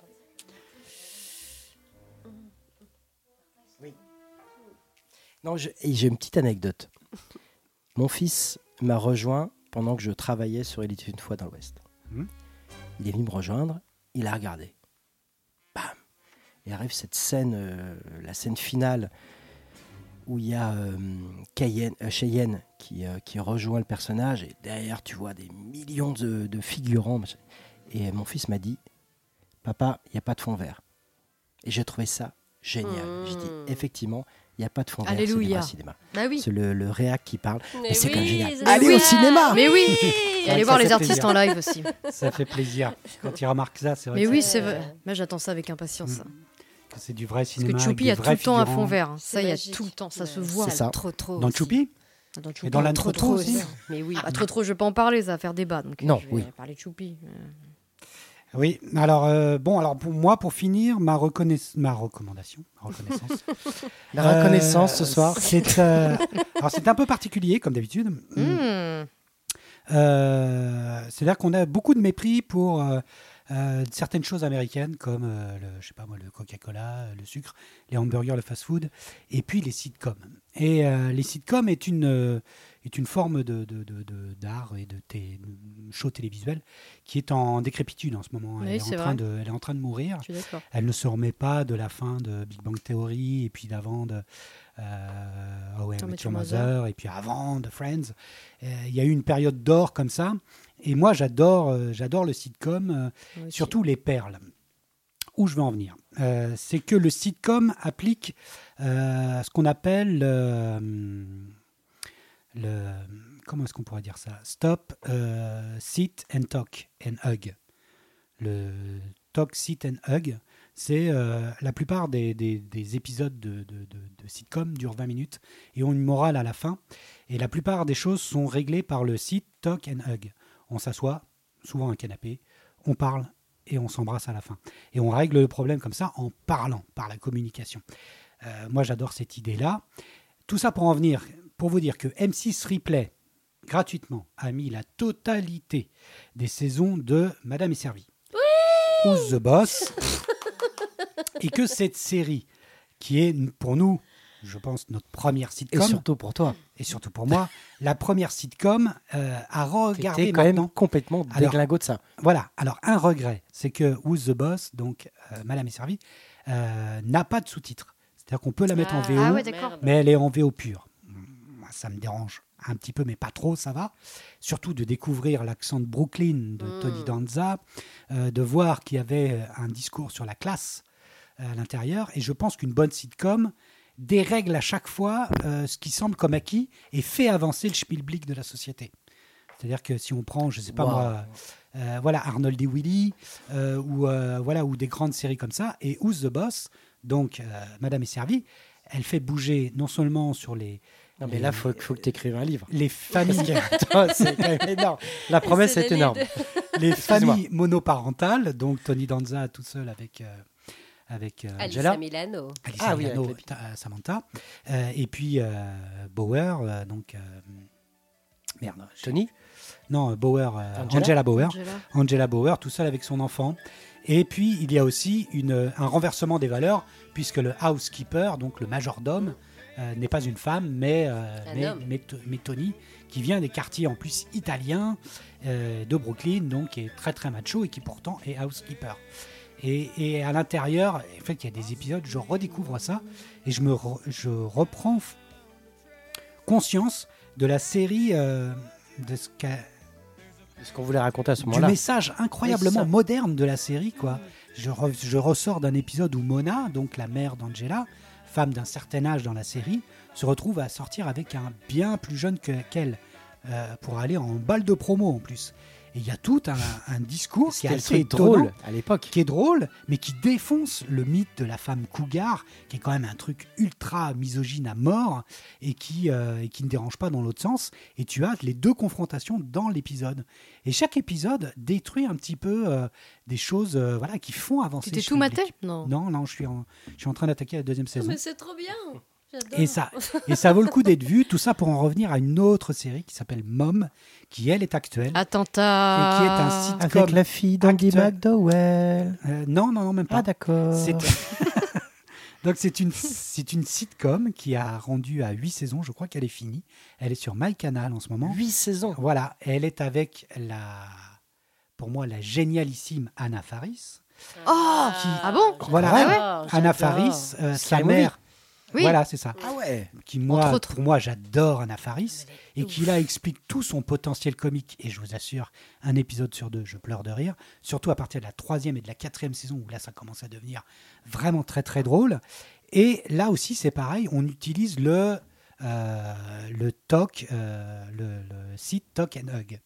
On, on s'assoit, on parle et on et, et- Et on règle le problème et on s'embrasse. Et c'est-à-dire que vous avez, à chaque fois, dans Friends, on, on critiquait un peu ces trentenaires qui n'avaient pas grandi et qui étaient des adolescents. Dans Big Bang Theory, on parlait de ces geeks qui sont tellement euh, dans leur repli d'eux-mêmes qu'ils ne sont plus capables de parler, jusqu'à la quintessence de Sheldon, qui est incapable d'avoir de, d'avoir de, de, de capacité de, de- de- C'est la dramaturgie. hein. communication avec et de pouvoir faire société normale et de Mm. pouvoir épouser quelqu'un, etc. Et là, c'est pareil, on a dans Mom euh, une femme. et Mom elle- comme maman? Voilà, Mom comme maman. Ah oui. Elle et sa mère, en fait, sont aux alcooliques anonymes. Elles ont eu un enfant très très jeune alors qu'elles avaient 16 ans. Donc du coup, elles sont dans une dynamique de monoparentalité avec euh, essayer de pas de ressombrer dans l'alcool et la drogue. Et, euh, et du coup, on est vraiment dans un, dans un truc social pur, euh, voilà, quand même Hyper assez actuel aussi. hyper actuel et, et, est plutôt dévastateur. Mm. Mais à l'intérieur, on a des gags. Et en fait, elle n'arrête pas d'aller dans des groupes de parole. Et en fait, la société américaine tient vachement sur les groupes de parole. Groupes de parole pour n'importe qui. Pour les alcooliques anonymes, les narcotiques anonymes, pour, euh, pour euh, les dépressifs anonymes. Avec Tout ce qui est- Donc, ça- du coup, tu passes ton temps à être dans des groupes de parole où tu te retrouves avec euh, 12 personnes à parler franchement de ce que tu penses parce que c'est fait pour ça. Mm. Du coup, ça a une capacité comique et dramatique euh, énorme. Et puis en plus, bah, ça, ça montre que la société américaine va très très mal Ouais. et qu'elle est rendue à pouvoir parler franchement seulement avec des inconnus. Mais euh, euh, voilà, euh, elle est capable de me faire autant pleurer de rire que, euh, que pleurer tout simplement. C'est série. 8 saisons, ça date de actuel, quand, ouais, coup, c'est le ça que je début, voulais ouais. de- Huit saisons, elle a dû commencer, euh, je sais plus, en 2000, euh, 2012 ou 2013, je crois. Ah. cette série. Ah oui, putain. Je Ah, crois qu'elle est finie. Et Anna Faris mais me fait rire. Ah bah ouais, Qu'est-ce elle est qu'elle me fait rire. hein. Elle est vraiment forte. incroyable. Et, euh, Exceptionnelle, et donc là, j'en suis à la saison 4. euh, je viens de voir un épisode avec Chris Pratt en invité. J'étais, je pleurais de My J'adore Canal. Chris Pratt. Il va falloir que je C'est prenne ça, My trop Canal bien, alors. moi. C'est sur My Canal, ça s'appelle Bah Il y a tellement de choses sur Canal+. Ça commence Bah doucement, ouais. la première saison, faut insister un peu. Et à partir de la deuxième, Hmm. troisième, ça commence à devenir très très bon. Ouais, Mais il faut bien. aimer les sitcoms, donc Ah c'est bah, quand même une ouais, mise en scène très théâtrale. Et, euh, mais moi, j'adore ça. Donc, euh, Ça manque, t'as raison, ça ça manque. Il y en a plus beaucoup maintenant. Bah non, il n'y en a plus. et, celle-ci. J'en ai marre de me refaire. Friends. Et donc, j'en ai Mom, pas marre, euh, c'est pas vrai. Et euh, How I Met Your Mother aussi également. Ouais, mais moins. Et t'as vu qu'il y avait. How I Met Your Father Oui, j'ai vu. Oui, qui a commencé. Ça a l'air d'être vraiment de la merde par contre. J'ai pas encore commencé. J'ai pas regardé. euh. J'ai pas encore commencé, mais je vais regarder évidemment. Mm. On Ah. parle science-fiction, je ne sais pas de quoi parler. Tu ne regardes plus de sitcom depuis. Mais je n'ai jamais depuis vraiment... la, petite- euh, la Oh, petite merveille. On a été coloc Merveille, ensemble, tu regardais Friends. C'est là où j'ai pu... euh, voilà. Et puis euh, Madame est servie, naturellement. Mais non, c'est pas... pas Oh. C'est pas ta carte. Il y a tellement c'est de dommage. perles. Ah ouais, Ou le clair. prince de Bel Air. ou- pas, pas le temps. On les a battés parce qu'on avait le temps à l'époque. Aujourd'hui, j'ai absolument T'as pas le temps de regarder la totale par contre quoi. Pourtant, j'ai regardé la totale. Maintenant, les sitcoms parler ne font plus que 18 minutes et, euh, et elles sont devenues très très courtes. On peut les, les- les glisser facilement sur un voyage en tram. ou- Ah mais c'est noté en tout cas. Voilà, donc euh, en tout cas, voilà, donc c'était nos recommandations. On arrive à la fin de cette émission. Euh, vous dire que la prochaine, c'est la numéro 20, épisode 20, épisode donc anniversaire qui tomberont. On a décidé de faire quelque chose d'un peu Le 20e spécial. anniversaire Hmm. Voilà, on a un invité. Ah bon? C'est lui qui va choisir nos films. Ah bon? Oh. Mais on ne vous dit pas qui c'est. Mais non Hmm. Il va. il va être, Christophe euh, Lambert. Christophe ah, si on Lambert. pouvait voir Christophe Lambert, ça serait bien. Peut-être. Ouais, Salut Peut-être. Oh. On va prévoir des, des régimes de bananes et, et- et pas mal de, et pas mal de, voilà, de, de, de houpettes et de Ça perruques. va être fun. Donc euh, voilà, donc ça sera notre numéro 20, une prochaine émission qui sera un petit peu spéciale, un hors-série, donc, euh, mais qui pourra peut-être rentrer, faire rentrer quelques films dans notre possible, jamais. aussi Le également. chapeau. En tout cas, on finit sur le son de, du maestro Sega, Vous avez le vu la taille du micro Sega, qui a un, Il a un gros Ah, micro. Il a un micro Très phallus. grand. Ouais, je crois que c'est un micro. C'est un micro C'est pas un micro. C'est pas un micro C'est pas un micro un micro d'Afrique noire ou quoi? Qu'est-ce qui se passe? Alors, Gratuit, gratuit. j'ai bu, gratuit. j'ai bu trop de rhum, c'est pas grave. Euh, Maître Sega, que nous fais-tu écouter pour Eh la fin? bien, ce soir, euh, je n'ai pas de recommandation musicale. Ah bon? Non, parce que euh, bien, il n'y a rien, il se passe rien musicalement Ah bah si. en ce moment. J'ai y a acheté rien cet album.